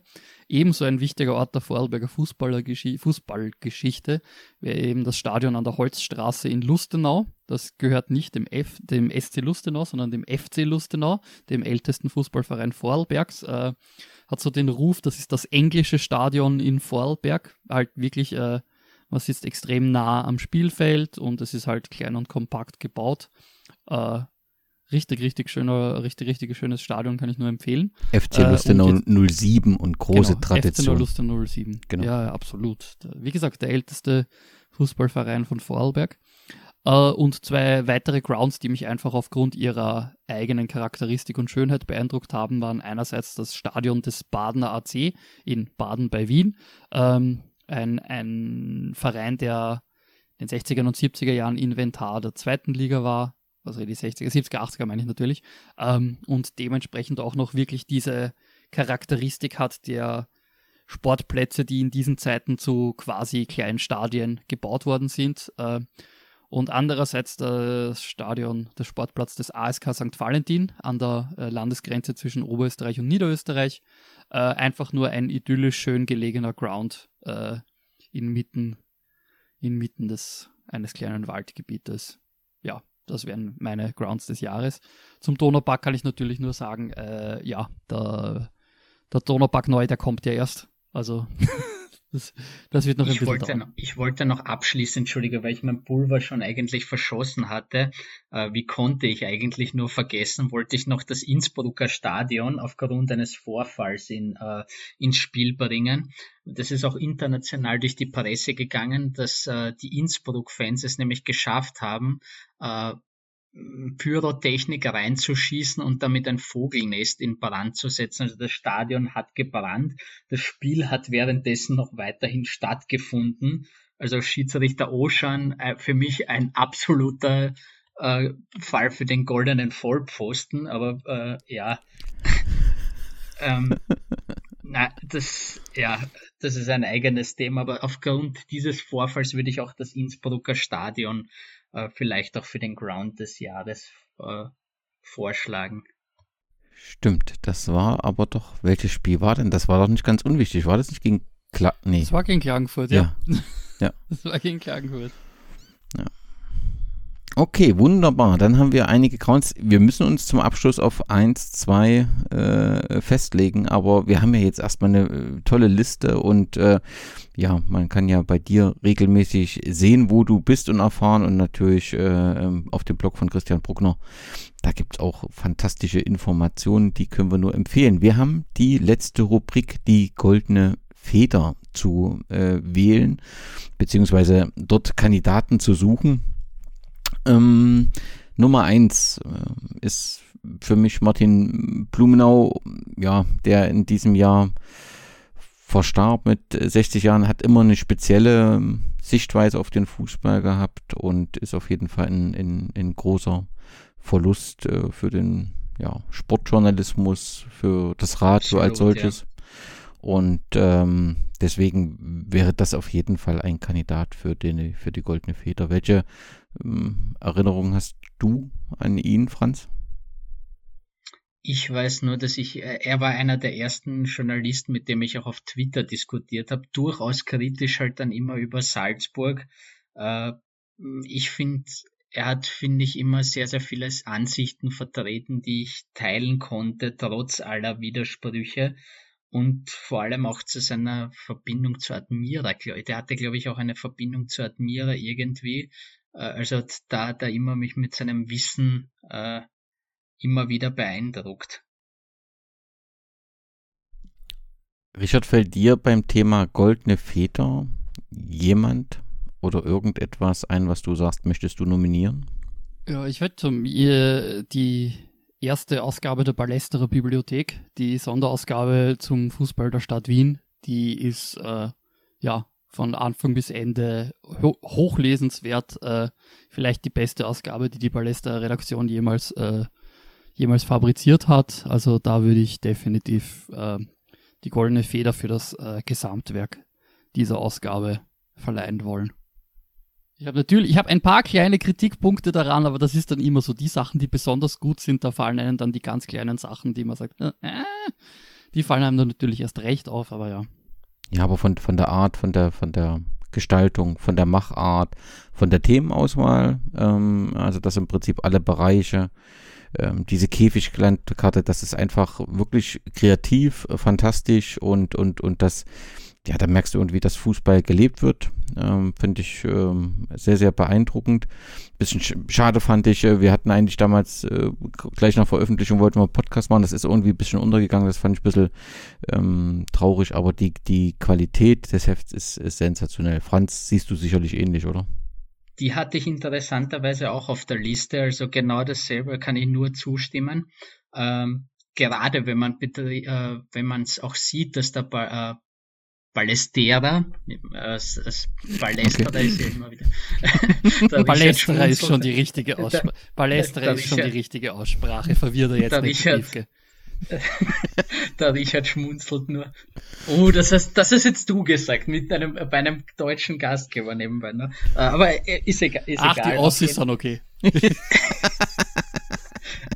also ich hatte sie auch. Die Ossis haben wir uns alle noch immer verstanden. Also ich hatte sie auch auf der Liste, um zurückzukommen, äh, weil das eben auch eines der Vorzeigeprojekte war. Und gerade wenn man nur gesehen hat, dass die eben finanziell äh, ähm, eine Krise durchlebt haben und jetzt auch noch aber immer stabil, jetzt mit dieser Aktion, da war relativ viel Beifall und Solidarität vorhanden für das Medium und äh, da kann man froh sein, dass es sie noch gibt und äh, dass sie sie weiterhin für ihre tolle Arbeit loben. Ganz stark, ja. Also wunderbar, dass wir uns da einig sind. Du hast Ich wollte noch kurz, Entschuldigung, ich wollte noch ganz kurz, weil als Laola 1 Fanboy und Fan der Zwarer Konferenz geht das natürlich gar nicht, dass ich äh, nicht Harald Brandl äh, unerwähnt lasse, der es geschafft hat, mit äh, einigen äh, Spielern und Trainern und Vereinsnamen ein Gedicht zu machen und den wollte ich auch noch ins Spiel bringen, wo, wobei wir uns jetzt eigentlich, äh, das Gedicht trägt den Titel All Night Hong, äh, wer es noch nicht gesehen hat, bitte, bitte anschauen und die Zwarer Konferenz kann man immer nur empfehlen, sowieso, aber da wir uns jetzt auf den äh, Ballesterer geeinigt haben, kann ich das gerne auch zurückziehen. Nein, das ist ähm, also das ist doch äh, sind doch durchaus unterschiedliche Medien und äh, wenn ihr einverstanden seid, dann haben wir eben äh, drei goldene Federn. Das eine ist ein, ein Printwerk, das ist der Ballestere. Das zweite ist in der Online-Podcast äh, gibt ja auch als Video die Zwarer-Konferenz und äh, wenn wir uns dann noch auf die goldene Feder fürs Lebenswerk bei Martin Blumenau äh, einigen können, dann ist das glaube ich eine runde Sache kein Widerspruch, dann ist das jetzt so äh, passiert und wir haben die Preisträger für die Goldene Feder festgelegt. Jetzt müssen wir uns natürlich rückblickend nochmal kurz äh, verständigen. Grauen des Jahres geht ihr mit, dass wir sagen Salzburg, Rapiteum und Bodenseestadion? Sure, ja.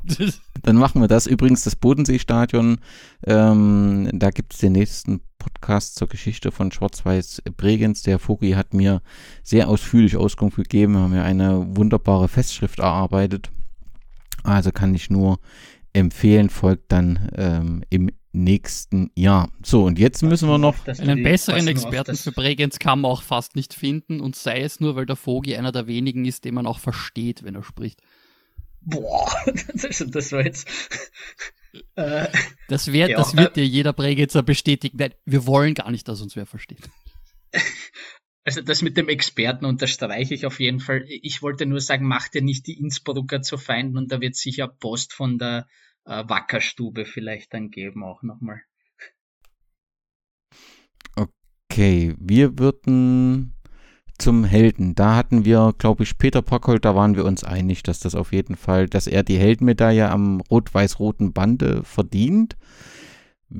Ich würde noch Sarah Puntigam für ihr 110. Länderspiel vorschlagen als Heldin. Das ist ein guter Einwand, ja. Und dann hatten wir, wir hatten einmal fürs Lebenswerk Paul Kludowatz. Ist das okay? Das ist okay. Ich würde noch eine Sache noch äh, äh, erwähnen oder Danke sagen. und zwar an das österreichische Rettungswesen, weil es gab in der österreichischen zweiten Liga beziehungsweise einmal im ÖFB Cup äh, leider zwei traurige Vorfälle. Einmal mit äh, Blau-Weiß-Linz Beteiligung, äh, wo äh, Twamena äh, leider zu Bo oder äh, es war äh, an der Seitenlinie, wo der Herzschrittmacher dann plötzlich angegangen. Aber da kann der Richard mehr dazu sagen. Ja, also, also während des Spiels einmal und äh, dann an der Seitenlinie nochmals ein eingebauter Defibrillator ist angeschlagen. Äh, ja. Und dass da die und da dankenswerterweise sowohl die Rettung als auch dann äh, im, im, im Krankenhaus, äh, ja, die, die hat sehr schnell funktioniert und dementsprechend war da auch, war da dann auch dankenswerterweise nichts weiter, aber ja. Dass da die Rettungskette so gut funktioniert hat und einmal beim Spiel äh, vom SV Horn gegen Nachtragsspiel sogar vom SV Horn gegen die Young Violets mit äh, Amrul Ashin, äh, dass der dass das gut ausgegangen ist, halt dann, dass, das, dass die Rettungsketten hier beide Male sehr gut funktioniert haben. Das war mir nur eine Herzensangelegenheit, um hier auch ein dummes Wortspiel auch vielleicht in dem Zusammenhang zu bringen.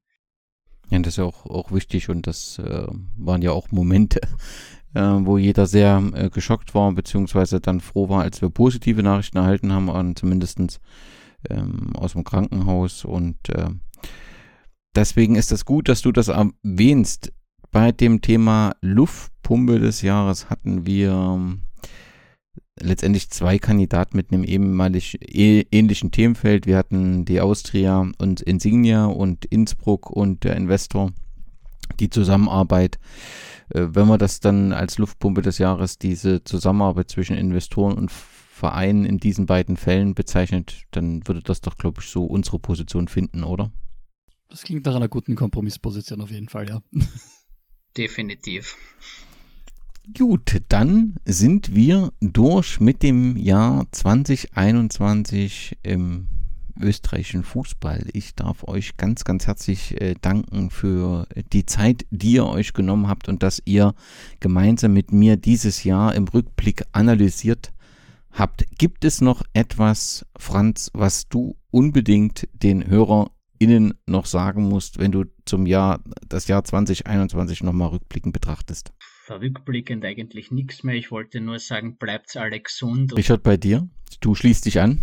Äh, ja, äh, mein persönliches Highlight des Jahres fußballerisch haben wir jetzt noch gar nicht angestriffen, aber nachdem wir schon äh, über zwei Stunden unterwegs sind, will ich da nicht noch ein Fass aufmachen. Mein persönliches Highlight des Jahres war natürlich die, das Schließen der äh, Spielgemeinschaft im Frauenfußball von meinem Verein Blau-Weiß-Linz mit äh, dem absoluten Fußballtraditions, äh, Frauenfußballtraditionsverein Union Klein München. Äh, aber ja, ohne da jetzt äh, noch viel mehr darüber einzugehen, das, das muss unbedingt erwähnt sein.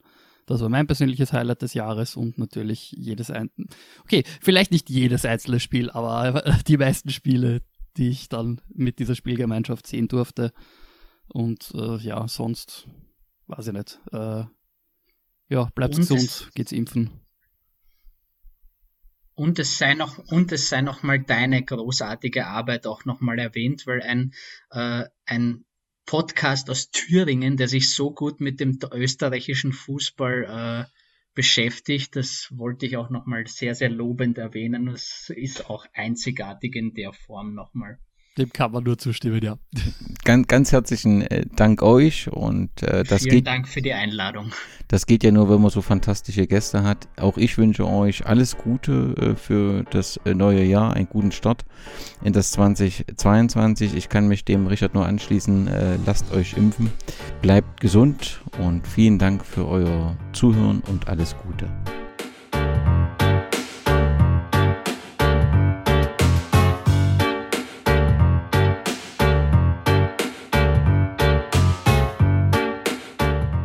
Ich, ich, werde, ich werde mich jetzt zudecken im, im Alberto Prada Trikot mhm. und äh, werde, werde lauschen, was du von dir gibst. Halt. Ja, ich muss äh, einleitend kurz dazu sagen. Der Kollege Peter K. Wagner, der diese großartige Geschichte erzählt hat, hört euch das an. Herzzerreißend, ja. Ähm, hat irgendwie gesagt, er hat irgendwie so einen Qualitätsanspruch gehabt und der ein oder andere, die eine oder andere Sache hat es nicht reingeschafft in seine Geschichte. Ich hatte keinen Qualitätsanspruch Ähm, und ich habe jeden noch so billigen Schmäh genommen, der mir irgendwie äh, zugeflogen ist. So kennt man dich. Ich weiß. Ähm, das kommt mit dem Alter. danke.